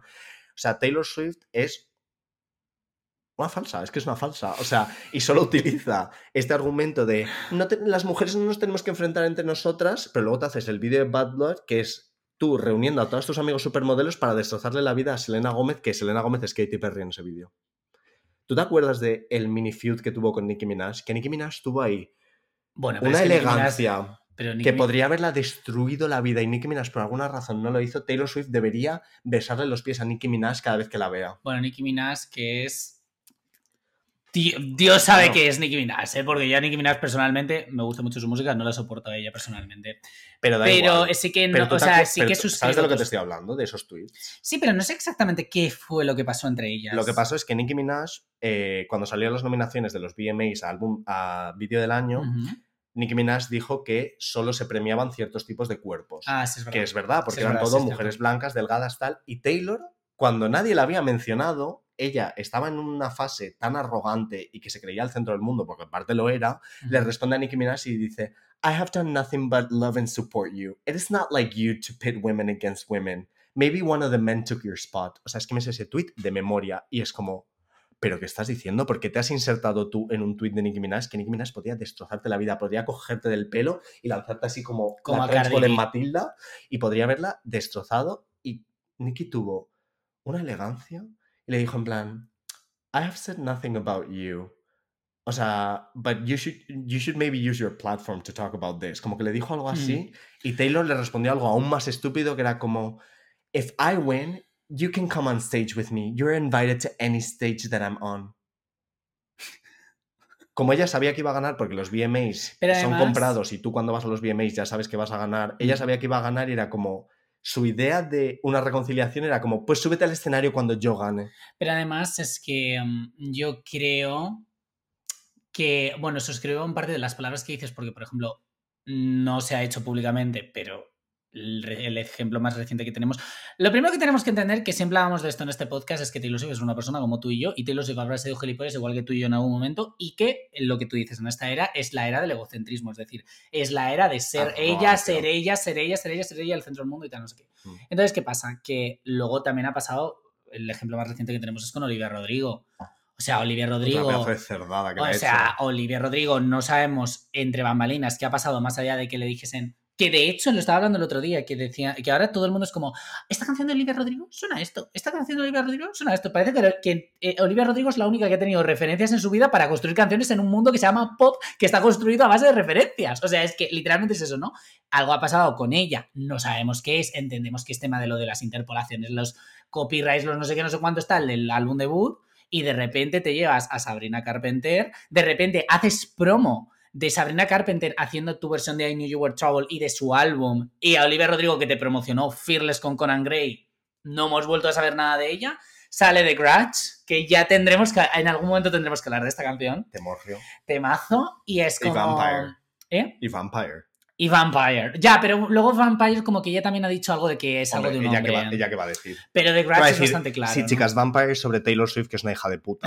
Pues no va a podría, pues podría. No puede. Pues podría ir pago los 90 euros que es ir a tu tour. Está demasiado Olivia. entrenada en los medios como para decir eso. En cualquier caso, eh, entiendo lo que dices, pero Bad Blood te parece un temazo o no te parece un temazo? No especialmente. No. No, porque me parece demasiado simple. O sea, no me parece una Sí, una canción simple. condensada. Mm. O sea, el resto de canciones, Style, es una canción que está muy condensada. La letra es como, está muy perfilada para decir solo lo que tiene que decir. Y en Vale. cambio, Blood- Bad Blood es como pensamientos de ducha unidos. Vale. Bad Blood, You Know We Used to Be, Mad Love. A mí me gusta mucho, me parece una canción súper adictiva. A mí no. Eh, me gust- siempre me gustó más el remix con Kendrick Lamar, pero es como, ¿quién ha traído aquí a Kendrick Lamar? ¿Qué hace este señor aquí? Pues no sé, pero parecía muy bien. Cosa que no entiendo, porque es un señor que está a otro, está a otro nivel. O sea, la cerdada que fue que esto ganara álbum del año por encima de To Pimp a Butterfly. ¿Qué cerdada fue eso? Eso fue una cerdada. El impacto cultural que tuvo ese disco es mucho más grande que 1989. Es un disco mucho más importante. Que 1989 es una supermodelo y yo la amo y A mí me mataría gusta por ella y para mí es top 3. A mí, también- a mí me gusta, eh. Es que ese disco, Butterfly. lo que significó eso para la cultura es una cosa completamente enorme, pero pues no lo hizo una mujer blanca. Ya está. Bueno, a lo mejor Nick Minaj luego tiene razón en lo que dijo de se, se premian ciertos tipos de personas y de cuerpos. O sea, quiero ¿Tú crees? ¿Tú crees? No lo sé. Yo no tengo las respuestas de todo eso. Marcos solo tiene- descubre el lo racismo y la Lo gordofobia. tiene Jesucristo. Sí, sí. Bueno, pero entonces, ¿te pondrías esta regrabación o no? No me pongo ninguna versión en general. La skipeas. ¿Es un skip para ti, Bad Blood? Ah, no, para mí no, de ninguna forma. De hecho, la quiero en el tour. ¿Está en el tour? No me acuerdo. Sí, sí que está en el tour. Sí. Sí, sí que está en el tour. No sé cómo, porque lo o sea, no pones. New Romantics y pones Bad Blood. Ya, hijo. Ya, pero es que New Romantics no le dio la pasta que le dio Bad Blood. Es así. Y no le ayuda a destruir la carrera a otra mujer. Estos han sido los Taylor- hechos y que- así te los ha contado Javi Alonso. que además ha sido, me parece una cerdada que Taylor Swift nunca se ha disculpado públicamente. Katy Perry se fue- dieron un abrazo en un videoclip de Taylor Swift. Ya lo sé, pero Katy Perry fue quien le tuvo que mandar la rama de olivo literal a una fecha del Reputation Tour cuando Taylor Swift es quien hizo esta pedazo de cerdada, destruyó su imagen pública. O sea, que Katy Perry también hizo muchas Pero también, cosas. ¿eh? pero también con Katy Perry eso pasó, eh, creo que no es una batalla simplemente de esto, sino que también al mismo tiempo estaba pasando lo de Lady, Gaga, Mayer. Lady Gaga y Katy Oh. Perry también. ¿Mm? Hombre, claro, cariño, esto sale Prism y sale eh, um, Art Pop. Art Pop. Y entonces los Katy Cats se empiezan a pelear con los, eh, ¿cómo se llaman los de Gaga? Mo- Little Monsters. Los Little Monsters y los Little, Little Monsters a decir que la otra no sabe cantar y no sé qué. Entonces, yo creo que coincidió varios planos secuenciales y No algún nada día tendría que surgir el podcast de Katy Perry y yo lo escucharía. No es para nada verdad. O sea, a Katy Perry le destrozaron la carrera dos cosas. Prism. No, o sea, perdón, Witness, Prism. eh, Witness. Witness en particular, Exacto. el live stream de Witness que hizo de tres días, que la hizo quedar como una persona horrible. ¿Por qué decidió hacer eso? ¿Tú Yo ¿Te acuerdas de eso? Lo del Trataba- gran hermano este que Ese gran sí. hermano trató a la gente fatal. Ese disco lo vendió como una cosa que luego no fue. Empezó a comportarse rarísimo. El pero- disco era una mierda. El disco era una mierda, sí, sí. Pero si estás en el en top of the world, como estaba Katy Perry, se te puede permitir un disco malo. Pero no se le permitió porque Taylor Swift había hecho una campaña pública de destrozarle la, la imagen. Lo hizo y nunca se ha disculpado. Lo más cercano que ha hecho a disculparse ha sido, en plan, invitarla vestida de hamburguesa a darse un abrazo en su peor videoclip. Es verdad que yo nunca he escuchado muchas disculpas por parte públicas de, de Taylor Swift. Ni una. Es que no recuerdo. Ni una. No recuerdo eso. Ni una. Taylor Swift es una persona con una brújula moral, con una pedazo de- una publicista que es una inútil, la verdad, la Tree Mm. Payne, pero Taylor Swift es una persona con un, eh, una brújula moral muy blanco y negro, todo eso, bueno o malo, y ella nunca ha hecho nada malo. Ujú. Y si ha hecho algo malo, lo ignora. Nunca es capaz de admitir en público, oye, por eso no hizo un statement sobre Better Than Revenge, por eso no ha dicho nada sobre Katy Perry, Ujú. por eso eh, muchas cosas, por eso nunca ha admitido que es una pedazo de cerdo. Pero a mí Bad Blood me gusta, chicas. Fenomenal. Eso os lo voy a decir. Bueno, dejamos este terreno y nos metemos en, para mí, una, la canción... Una supermodelo. otra supermodelo, pero, pero, pero es que absolutamente sin palabras. Wildest Dreams. Mm. Esta canción es perfecta. Era perfecta y es perfecta. Y voy a decirlo ya. Esta canción creo que suena mejor aquí. Em, creo que es todo lo que tenía que ser y que fue, pero al mismo tiempo no, y ahora es. ¿Vale? He hecho un discurso muy Mariano Rajoy, pero es verdad. Un poco. Creo que es una canción que ya desde que empieza. Bueno, evidentemente esta canción, si no hubiese existido Lana del Rey, no hubiese existido esta canción. Esta canción solo lo podría mejorar un featuring Lana del Rey donde la dejes cantar. Pero, además voy a decir, esta canción es que empieza y tú ya estás. Y entonces llega y empieza el estribillo. Y entonces crece un poco. Pero es que en esta nueva versión, cuando llega el último estribillo, la producción, o sea, rompe los, o sea, rompe todo. O sea, Mm. es como espectacular. Ella vocalmente está increíble en esta canción. El último Just Pretend, Just Pretend es lo que me termina de romper por completo. Y es que lo siento todo, es magnífica. Es que es increíble. Esta canción es increíble, es que no lo puedo decir de otra forma. Es una muy buena canción. Mi versión favorita de esta canción es la del videoclip, porque hay más percusión en el último estribillo y ahí sí que se va a la estratosfera. Ese Ok. último estribillo es increíble. Es la primera canción. Y qué videoclip, ¿eh? Qué guapa sale. Con las jirafas de mentira. Me encantan. Vamos a hablar de ese videoclip. ¿No te gusta ese videoclip? En plan, estoy en África y solo hay gente racializada sirviéndome y estoy yo eh, posando Está en, un una jirafa. eh, está en un rodaje de una película, en pero no está en África. Pero- Si salen, un salen sets de grabación. ¿Y dónde está ese set de grabación? ¿Dónde están esas jirafas? ¿Y dónde está esa sabana? ¿En Arizona? No, Cari. Pues a lo mejor. No, Cari. ¿Quién sabe? A lo mejor es un desierto. Cari. A lo mejor es el mismo desierto Tanta donde mier- Selena Gómez grabó eh, and Ayer. Without Rain. No, Ayer. Without Rain. No, no, no. O sea, de hecho le cayó tanta mierda cuando salió ese videoclip que a- acabó donando todos los beneficios a eh, no sé qué de protección de la fauna. De los animales, sí. O sea, ese vídeo, well, está guapísima, por supuesto. A Ujú. Taylor Swift una peluca oscura siempre queda fenomenal. Y un vestido amarillo. Le queda fenomenal, pero es un videoclip colonialista. Lo Sí, es. bueno, claro, sí. Entonces, well, pero es que ella es colonialista, entonces, pues bueno. Efectivamente, o sea, te quiero decir. Sí. Es la primera canción en la que vemos a Taylor Swift como ligeramente explícitamente hablando de sexo. His, Sí, his hands are in como- my hair, his clothes are in my room. You'll Ujú. see me in hindsight tangled up with you all night. Que eso fue chocante. Burning it down. down. Burning it down. Eso fue súper chocante cuando salió. Yo recuerdo decir, Taylor Swift, ¿tú follas? ¿Qué dices? ¿Pero qué estás diciendo? ¿Tú qué dices? Oh my God. O sea, fue muy fuerte, fue muy fuerte. A mí es una canción que me gusta mucho. Me parece que el re-recording efectivamente suena mejor. Hmm. ¿Por qué? Porque está Shellback.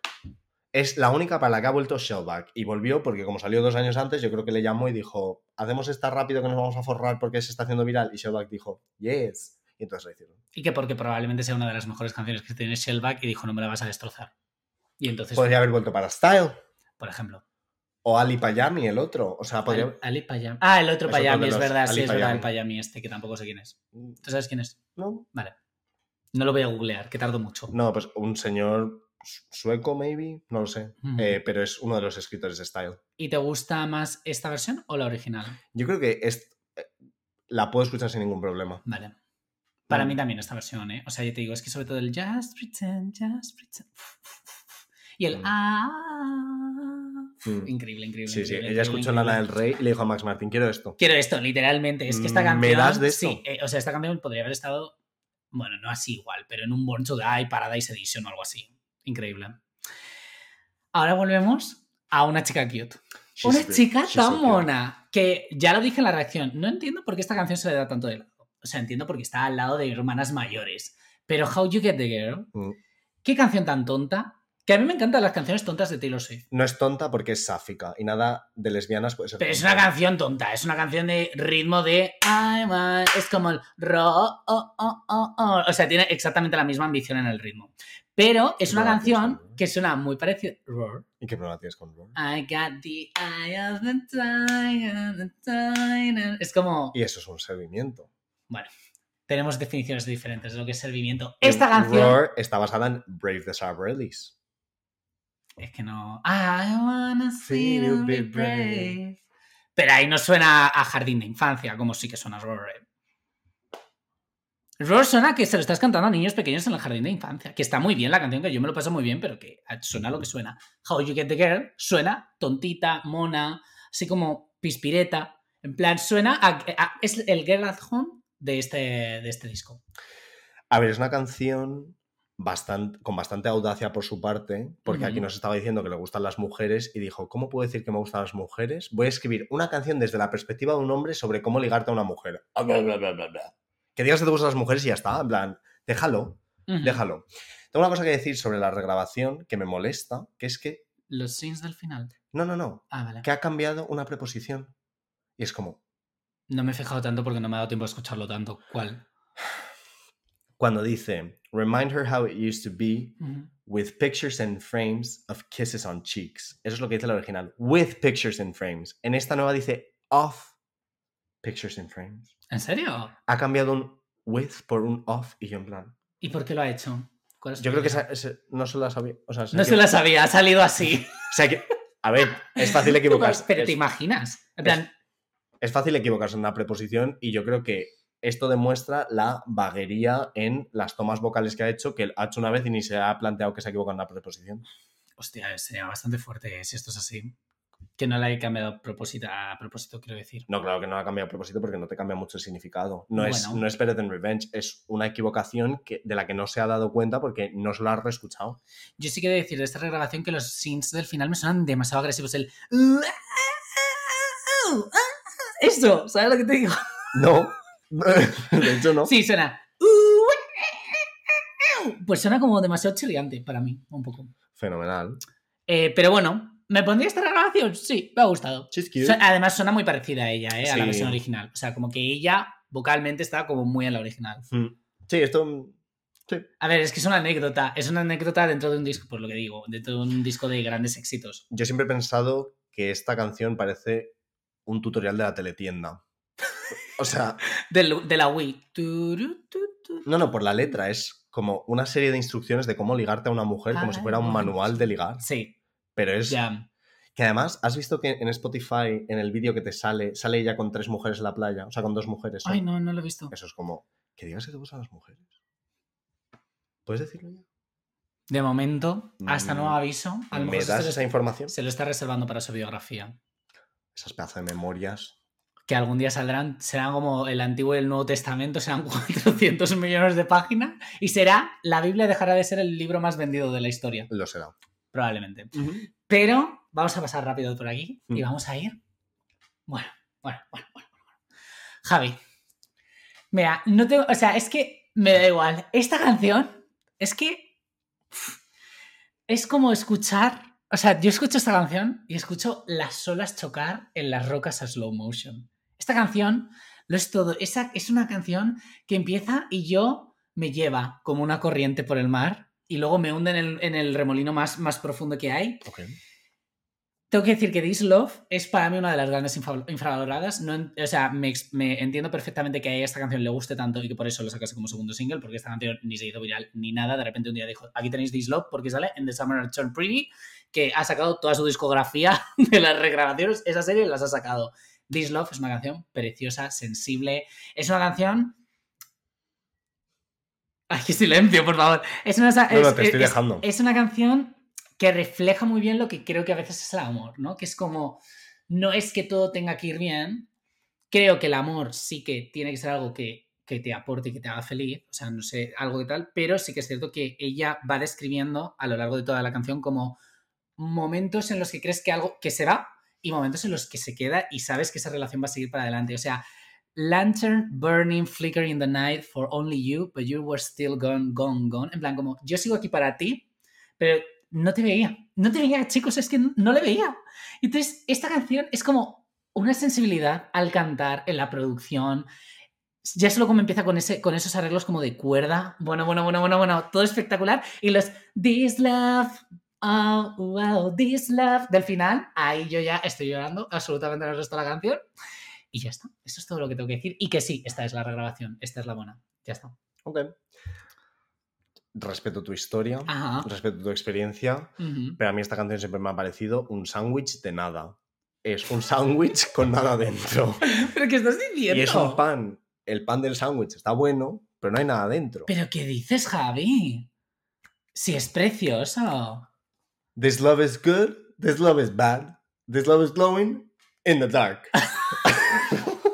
Bueno, pero es que no solo lo que está diciendo, es cómo lo está deliberando. O sea, cómo lo está- Deliberando. en plan, cómo lo está entregando. En plan, No. y cómo suena todo, en plan, los ecos esto- de esta voz, o sea, de la voz, como por todo el cerebro. Bueno, increíble, increíble. Quería increíble. intentar tener un momento sensible en este disco y no lo consiguió. Y lo, siempre lo ha vendido como, esto lo escribí como un poema y es la única canción que escribí yo sola en este disco. Y es como súper importante. Es como, está, está mejor escrita How You Get the Girl que esto.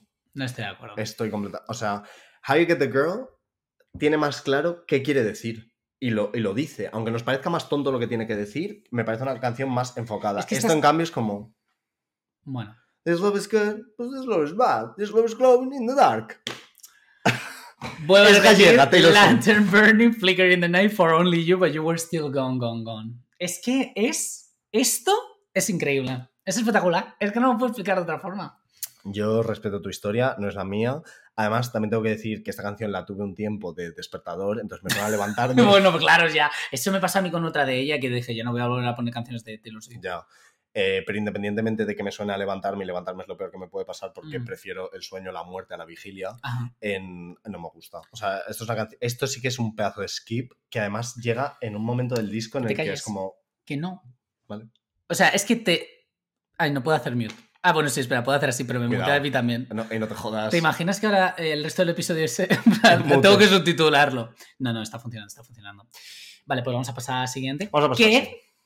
Madre mía. Madre mía, madre mía, madre mía, Javi, por favor. Esta canción. Esta canción es el antes y el después de Cristo. Esta canción es espectacular, cinematográfica, es rabiosa, es que le ha puesto unos vocoders al comienzo. Ah, bueno, espera un segundo. ¿La anterior la escuchas en esta regrabación o no? No la escucho. Ha puesto unos vocoders así como, como más Charlie XCX que más el vocoder original que tenía. Es épica. Esta canción, I Know Places, de las mejores que hay en este disco. No quiero decir nada porque ya sabéis que en algún momento haré el ranking de las canciones. De las mejores que hay en este disco. Es una tormenta eh, encima de un atardecer eh, mientras está oscureciéndose todo y tú te estás eh, corriendo porque pues, te persiguen. Y entonces la forma en la que habla de salvar una relación que tú inevitablemente sabes que no va a ir bien, pero tú estás intentando darlo todo por salvar esa relación, es que lo, lo transmite todo. Yo veo las pistolas disparar, yo veo las bombas de humo, yo veo todo. Yo veo todo en esta canción. Pero ¿qué pistolas van a disparar a Taylor Swift que solo ha- tenido novios blancos normativos en público? Bueno, Es una canción que es muy falsa, es como, pero tú qué relación tienes que esconder, pedazo de falsa. Las que tienes con mujeres, por supuesto. Esto es una canción sobre estar con mujeres, porque ¿qué relación tienes tú que ocultar cuando públicamente solo te has liado con hombres blancos normativos? Absolutamente ninguna. bueno ¿De, pero a lo mejor está hablando de una de esas, por ejemplo. ¿De cuál? De una de con mujeres. ¿Qué dices tú? Ya, pues dilo. They are the hunters. Bueno, Javi, pero es que a mí me lo está hablando, esta canción me habla. A mí esta canción eh, también me parece una hamburguesa de nada. Es una hamburguesa, el No pan es brioche, el pan está bueno, El, pero pan, no hay nada dentro. el pan está, está calentito. Está Es como cuando calentito, coges un trocito de pan, ¿no? Y dices, "Mm, qué Tiene bueno. un poco de Filadelfia vegano, Ah, bueno, muy bien. pero no hay nada dentro. Para mí esto, This Love y I Know Places son los skips. O sea, a mí esto me parece... no, no, no, no puede si quitaras esto, o sea, podrías quitar esto y del, las Deluxe. deluxe en el disco, No estoy de acuerdo. punto. Ya está, no tengo mucho más que decir. Es que Pero ellos, te gusta la regrabación. ellos son lo los menos. cazadores, nosotros somos las zorras y corremos. Para mí siempre se somos las zorras. Somos las zorras. Ojalá. Welcome to the stage, the foxes. Los foxes son the zorras. ¿Pero te gusta más esta versión que la original o no? No. Tampoco. Mm. O sea, porque no me gusta ninguna de las dos. Es como This Love, es como, pues son hamburguesas de nada. Vale. Bueno, pues vamos a pasar a la siguiente. ¿Te va a gustar alguna en lo que quedamos de episodio o no? Sí, Cari. Bueno, pues venga, vamos a ¿Qué hablar. pasa? ¿No puedo tener opiniones? ¿No puedes? No, solo tengo que aplaudir como una foca a Taylor Swift. Hazlo, Todo lo que haces es bueno. No. Te dejo presentar la siguiente, que la siguiente sé que te va a gustar. Ah, sí. Qué bonita.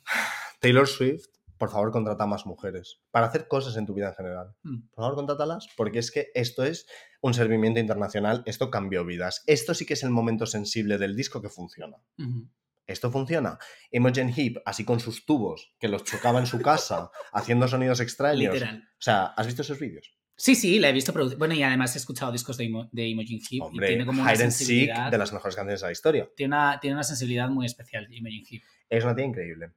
Me alegro mucho de que haya vuelto y me parece una regrabación bastante diferente. O sea, hay cosas que son como muy escuchablemente diferentes, pero funciona perfectamente. Es incluso, es un poco menos íntima, es un poco más grande, un poco Sí. más... ¡uh! se nos Sí. ha ido a otro sitio, pero me parece que funciona perfectamente. Aquí sí que ese tipo de escritura ambigua que adaptó en 1989, aquí es donde funciona. Aquí sí que está canalizado bien porque hay imágenes muy claras, no como en This Love. O sea, aquí cuando dice que hace un agujero en el techo para que llegue la corriente y se lleve las fotos, eso es una imagen preciosa.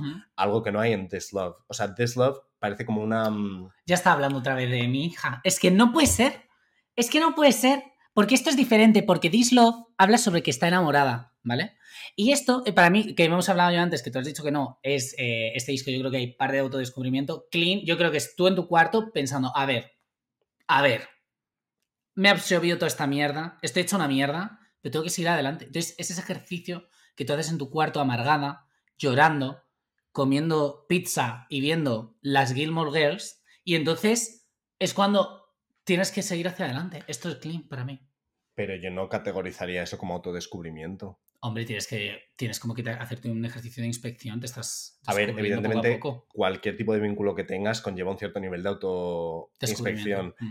Pero entonces me puedes decir que Style es una canción sobre autodescubrimiento. Clean es una canción sobre se ha acabado una relación y ya ha pasado página. Pero no es porque yo me haya dado cuenta de nada sobre mí misma importante, sino porque ha pasado el tiempo y he dejado que se, se, eh, se lleve la corriente tu recuerdo. Entiendo lo que dices, pero yo sí que creo que siempre tenemos que hacer un poco de ejercicio de inspección Sí, sí, pero es- interna pero para son- pasar página. Pero son todos los vínculos, pero no es una canción que se autoinspecciona a sí misma. Porque. Taylor Swift en general no se le da muy bien autoinspeccionarse o inspeccionar el mundo. Lo que se le da muy bien. No, no, es, Es Es- una lupa. es una muy buena escritora sobre sus relaciones interpersonales. Mm. Eso se le da fenomenal, es en lo que eh, es excelente. Pero cuando tiene que hablar de sí misma y su relación consigo misma, te hace anti-hero. ¿Qué dices? ¿Esto qué es? Ujú. Y cuando te habla del mundo, te hace The Man. Una de las canciones más con peor dirección de su carrera. Es como, ¿qué dices? No has entendido nada del mundo. O You Need to Calm Down. O sea, fatal. Eso sí que es, o sea, no, no entiendes el mundo porque eres una mujer completamente despegada de la realidad, porque eres famosa desde que tienes 16 años, eres multimillonaria y no entiendes los problemas reales del mundo.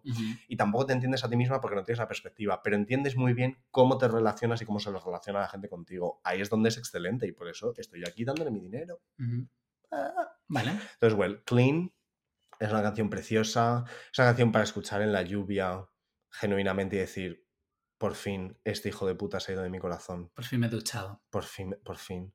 Por fin la lavativa ha salido limpia. Por fin me he hecho una lavativa. Por fin. Ya era hora, joder. Por cierto, no os hagáis tantas lavativas. El otro día tuve No, una no, no. conversación con una persona que decía idea. que cada vez que chingaba se hace una lavativa. Y yo, chicos, no hagáis eso, que os vais a destrozar el, el intestino, básicamente. Ajá. Malísima idea. Malísima idea. O sea, mm, clean, no os lo toméis tan al pie de la letra, en plan, ¿sabes? Sí, Exactamente. No voy a hacer comentarios. Exactamente, lo vamos a hacer comentarios. ¿Te quedas con esta o la original? Puedo escuchar las dos. No creo que la sustituya porque la, la veo bastante diferente, pero puedo escuchar esta sin ningún problema y llorar. A mí esta me ha encantado. Me ha encantado. Muy bien. Muy bien. Imogen Heap vuelve. Que ya nos acercamos al final del episodio, no me lo puedo creer. Vamos a por la primera canción de Lux. Una canción que he de decir que a mí en su momento me encantaba y es una canción que con el tiempo yo he ido olvidando, dejando en un cajón por un elemento muy concreto. Diana Agron. No. Ah. Ay, Diana Agron. A mí me encanta Diana Agron. ¿Y esta canción sobre quién es? Absolutamente incógnita. Esta canción sobre Diana Sí, Agron. pero yo lo- el elemento que me deja fuera a Wonderland es ese dubstep que ha quedado fatal con el o sea, No, paso ha- del no tiempo. ha envejecido bien. Es que ha envejecido tan mal ese dubstep. No es el Holiday Against Me de, de Britney Spears, que sigue sonando como el primer día. Es que en Wonderland yo lo, lo dejé un poco en la reacción que me parece que toda la canción está muy bien construida. Me gusta mucho cómo habla de la relación y cómo habla de, o sea, cómo utiliza el Alicia en el País de las Maravillas para volverte loco dentro de una relación. Pero tanto los versos como el principio del estribillo me gusta, pero luego cuando se queda la canción en un eh, eh, es como In Wonderland, in Wonderland. Es como, ¿qué? O sea, por como que me estabas llevando por un camino y de repente me has soltado de la, de la mano y me has tirado ahí, pero no ha salido bien. Mm. ¿Sabes? No ha salido bien. No. Eh, um, eso es un poco lo que me pasa a mí con esta. Con este de- Ah, y lo que voy a decir también, que lo comentaremos en las From the Ball, Mm. es que eh, um, me gusta mucho, o sea, me gusta mucho ahora ver, cuando saca las From the Ball, esto de que, bueno, efectivamente la canción habla de que una persona está contigo, tal, no sé qué, pero luego te deja para buscar la misma sensación que tenía contigo, pero te deja a ti. Y esto en las no lo From the Ball- y no lo consigue. Y esto en las From the Ball, cariño, revisitaremos este tema. Entonces, me ha gustado la regrabación. Probablemente la escuche más que la original, Para pero mí es una la que- canción que no. Ya. no Para mí es la que más igual suena. O sea, suena bastante copia de carbono. Sí, suena copy. muy parecido, suena muy parecido. Suena muy parecido, no hay como una diferencia como muy clara, Mm. no, no veo como un problema, pero es una canción que a mí me da un poco igual. Mm. Me parece una imagen muy barata que utiliza muy la País de las no, pero es que ya está muy usado. eso. Está utilizadísimo todo el mundo, en plan, estamos todos locos aquí, estoy loca, no sé qué, fenomenal. Me parece muy fácil. Fenomenal, cariño, venga, Fenomenal. sigue. O sea, me parece muy fácil, muy utilizado y no me parece un uso especialmente inteligente o interesante de, de esa imagen, ¿no? En cuanto a la regrabación, pues eso, es que suena bastante igual. O sea, creo que es la que más podrías poner lado a lado y decir, hostia, Vale, ¿qué han hecho? vale. Ya Pues ya está. no tenemos mucho más que comentar. Sí, un Pasa. poco otra hamburguesa de nada. Esto sí que es una hamburguesa de aire para mí un poquito. En plan, como que tiene ahí un poquito un saborcito a mayonesa, pero luego se va. Sí, hay un poco de finas hierbas. Sí, un poquito de orégano ahí esparcido que dices vas a ver algo, pero luego se queda ahí. Mm. Pero pasamos sin más dilación a... No sé qué opinarás tú de ella. A Me You're in Love me encanta. Es una canción muy bonita y que me encantará porque esta, si no me equivoco, es sobre la relación... eh, O sea, ella dice que la escribió sobre... Y Jack Antonoff. Y Jack Antonoff, así que revisitar esta canción para Jack Antonoff ha tenido que ser muy divertido. Yo eso es una cosa que ignoro activamente cada vez que la escucho porque no quiero escuchar esto y pensar en Lina Dunham. No quiero pensar en Lina Dunham en general. Ya. Porque es una persona bastante asquerosa. Sí. Entonces, yo hago así. La, la, la, la, la, la, la, uh, y You no can hear in the silence, literalmente, ¿no? En plan... I pretend. I pretend I I don't see it. O sea, en plan. eh, pero es una canción preciosa. Es muy bonito. está Esto sí que es un momento sensible que funciona en el disco.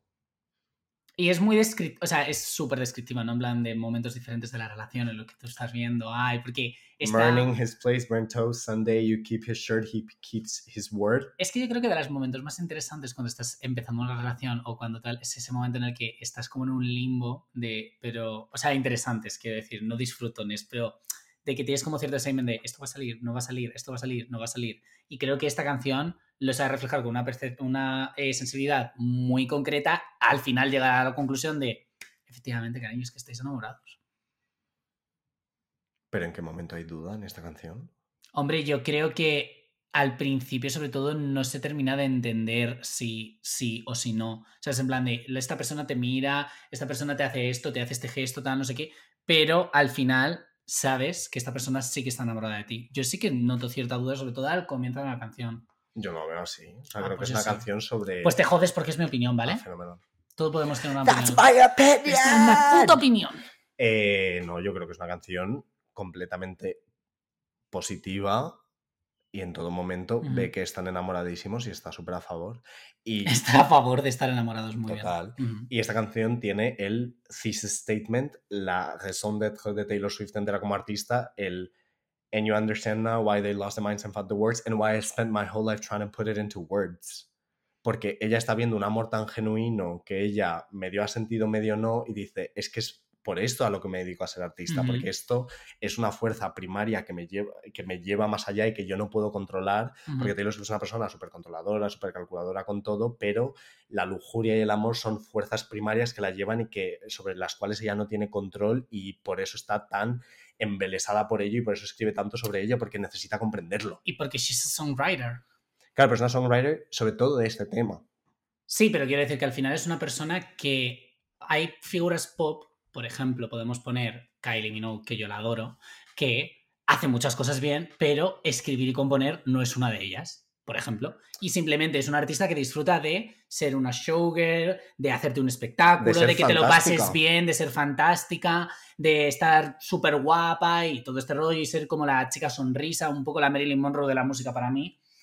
Y luego hay gente que lo que disfruta, aparte de ganar millones de dólares, es de cuando te das cuenta de que es que estás eh, ordenando las ideas, las pones en papel y todo parece que tiene sentido cuando lo haces. Entonces yo creo que ese es el artista que es, la artista que es Taylor Swift. Sí, sí, por supuesto. Ella es una narradora de la experiencia humana, pero en particular de la experiencia del amor.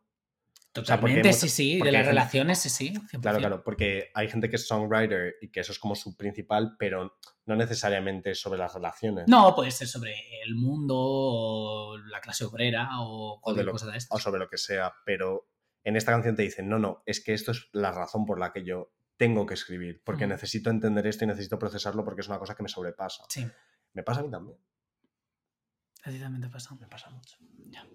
Yo también escribo, chicas. Aquí todos somos escritoras, pero no hemos escrito You Are in Love. No, A lo mejor algún día, quién sabe. Eh, ¿Nueva o antigua? ah, pensaba que ibas a decir nuevos románticos. No, Eh, ahora pasamos, ahora pasamos. em, hay una cosa que me molesta de la nueva, que es que en el puente, en el en So, So It Goes, Goes. empieza antes. ¿Pero por qué? Yo eso tampoco Vale, lo has oído. ¿Pero por qué ha pasado eso? De repente, you go- are in love- en So It Go- o sea, es una cosa empieza como dos beats antes. Es una cosa un poco extraña. Es como, pero si esto lo ha hecho Jack Antonoff. Ya. ¿No, ¿No sabéis la canción original? ¿Te la canto yo? Yo no entiendo. la voy yo y te la produzco. Yo tampoco entiendo. ¿A muy qué voy por yo y qué te ha la produzco? ¿Por qué ha pasado eso? No lo sé, pero em- creo que es porque el, el love lo han alargado más, hay como más seco. Mm. Quiero pensar que es eso, pero yo diría que empieza uno o dos beats antes. Para mí Entonces, también. Me, me corta porque Que, es como. que raya un poco, sí. Eso yo también lo, lo he escuchado y he dicho. Y de hecho lo tenía, mira, lo tengo Mm. aquí en plan de You are in love con So It Goes, en plan de ¿esto qué es? Mm. Pero eh, yo podría escuchar esta regrabación, ¿eh? A mí me gusta mucho. En general, como Hmm. veis, este disco es que me ha gustado mucho las regrabaciones en general. A ver, estando Jack Antonoff, excepto la cagada que ha hecho sobre mi hija I Wish You en plan, suena bastante similar. Vale. Pero creo que escucharía el original, por eso es que me, me- me saca. Y llegamos a la última canción, a el himno de este álbum, eh, bueno, y que es que te hace concebir la vida de otra forma, es que fue la personalidad de todos los Swifties cuando salió esta canción, New Romantics. Eh, es perfecta, mira, la primera palabra, es perfecta. Es un himno como lo fue Long Live, es un himno, es como una canción para sus fans, para todas las personas que se atreven, que van a vivir aventuras con ella, que van a ser su mejor versión. ¿Por qué pones ¿Qué dices? Que claro que sí. Esa canción va sobre ella y sus amigas siendo fantásticas. No, y ella y, y- y sus fans también. Yo creo que esto es como. Como esta relación de querer como ser como. Eh, o sea, esta relación con tus fans en las que vas a seguir para adelante y vamos a seguir siendo las chicas maravillosas que somos. Pero, ¿qué no con sus amigas. Pues New Romantics, cariño. Pero no con sus amigas solamente. Yo creo que también habla de sus fans. ¿Dónde? Bueno, es que no habla de sus amigas tampoco. ¿Ese we a quién crees que se refiere? A su fandom.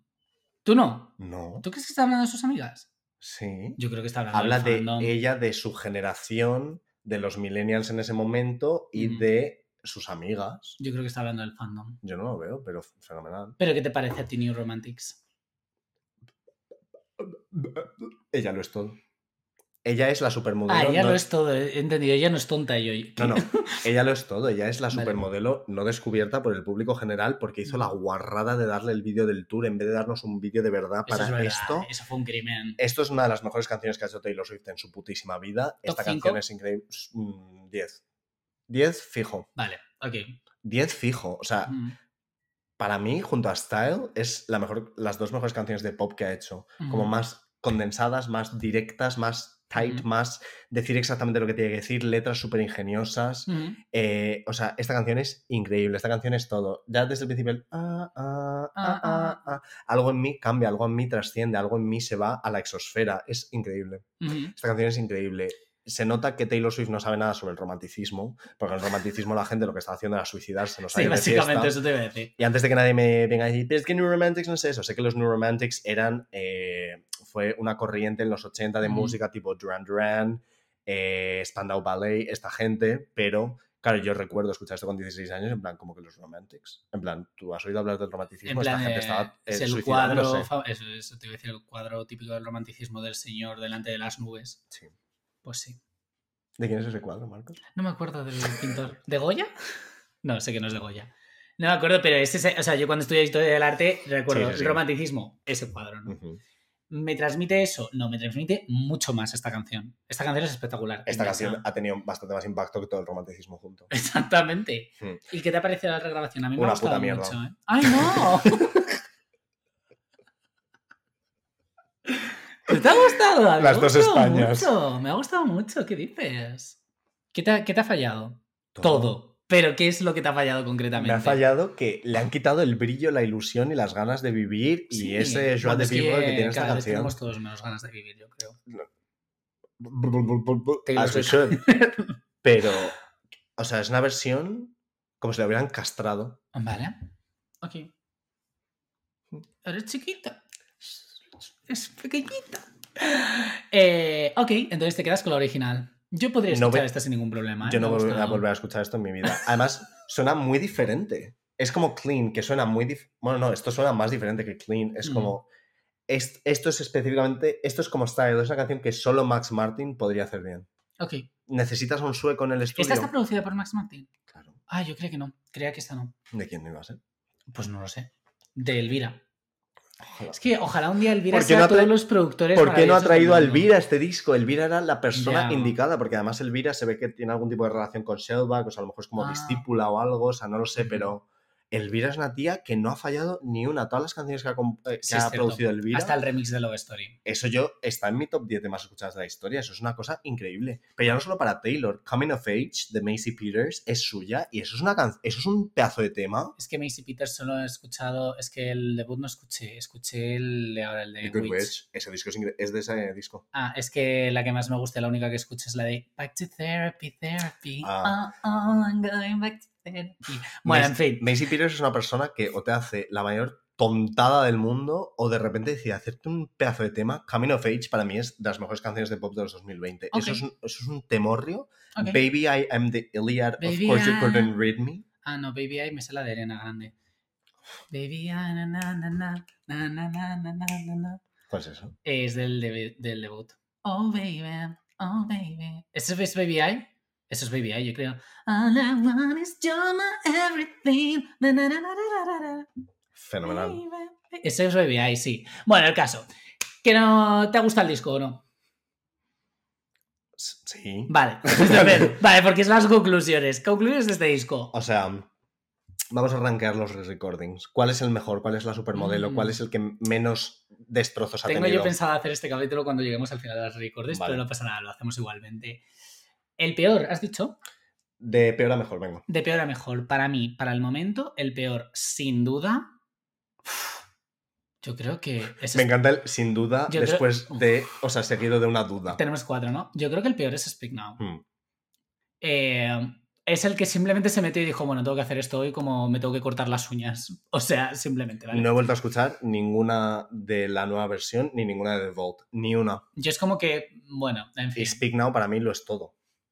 El tercero, yo diría que Red. Mm. Muy para mi pesar. Porque hay canciones que están bien hechas, ¿eh? Pero. mm, Pero los. Hay canciones en Red que incluso las ha mejorado, Pero es que hay otras que se ha cagado tan fuerte en ellas. Sí, son verdad. demasiado picos y valles. Es que ese es, el, ese es el problema. Mm. El segundo yo creo que metería aquí, 1989. Ana, estamos, Estamos de acuerdo. ¡Ah! ¡Por fin. Y luego, Fearless. Fearless para mí es la esencia del. O sea, es el disco. Es que es exactamente el concepto que tú habías vendido de las regrabaciones para mí es Fearless. Es una versión ligeramente mejorada, más limpia, con mejor eh, capacidad de producción, con mejor tecnología, con mejores vocals, pero sin perder la, La, la fuerza, ni la gracia, ni, ni lo divertido que es ese disco, ni, lo- ni también lo, lo intenso niñato que es cuando Mm. se pone intensa, ¿no? O sea, yo creo que ese sería un poco mi ranking. Así Para que hasta el momento Para mí exactamente igual. nos queda debut Y Reputation. y Reputation. Ojo, cuidado lo que nos queda. Yo tengo mil ganas, no sé tú. Yo tengo muchas ganas de escuchar debut. ¿eh? Hombre. O sea, tengo unas ganas de escuchar A Place in This World. Regrabada o Tim McGraw o Teardrops on My Guitar. O todas. es que da igual. I'm only me when I'm with I'm you. Only Me with, When I'm With You. Es que es, una, es un disco que... um, Cold as you. cold as You. Bueno, cuando nos pensábamos que eso era... outside. Oh, The Outside es tan bonita. Mary's Song también es muy linda. Mary Song es muy mona. Pero quiero decir, le estaba revisitándola mucho por una cosa que no te puedo contar. Sí, me lo- yo lo sé, de hecho. Tú lo sabes, pero no te lo puedo contar aquí. Eh, um, y es que es tan buen disco. Es muy o sea, buen es tan disco. buen debut. O sea, de verdad que cuando la gente dice, ay, el debut de Taylor Swift, ¿cómo que el debut de Taylor Swift? Tú sabes lo que hizo el debut de Taylor Swift. Tiene discos mucho peores después. Hombre, claro que sí. Pero no vamos a decir, no, no vamos a decir aquí cuáles. De momento, muchas gracias Entonces, nada, por supuesto. por ¿cómo no- pasarte una vez más. ¿Cómo no dos horas y de cuarto de, episodio. No, no, más. El primer trozo que hemos hecho. Esto van a ser tres horas, Cari. ¿Qué primer trozo? No, No, he cortado. No, he ¿Al final lo has cortado. cortado? Ah, no así que será menos, gracias vale, a Dios. Pero que nos vamos a comer. Y eh, tuneadnos pronto en otro episodio del podcast de Taylor Swift. Hemos sido servidos, hemos comido bien y ahora vamos a comer de verdad. Muy bien. Y ahora, chao. Adeu.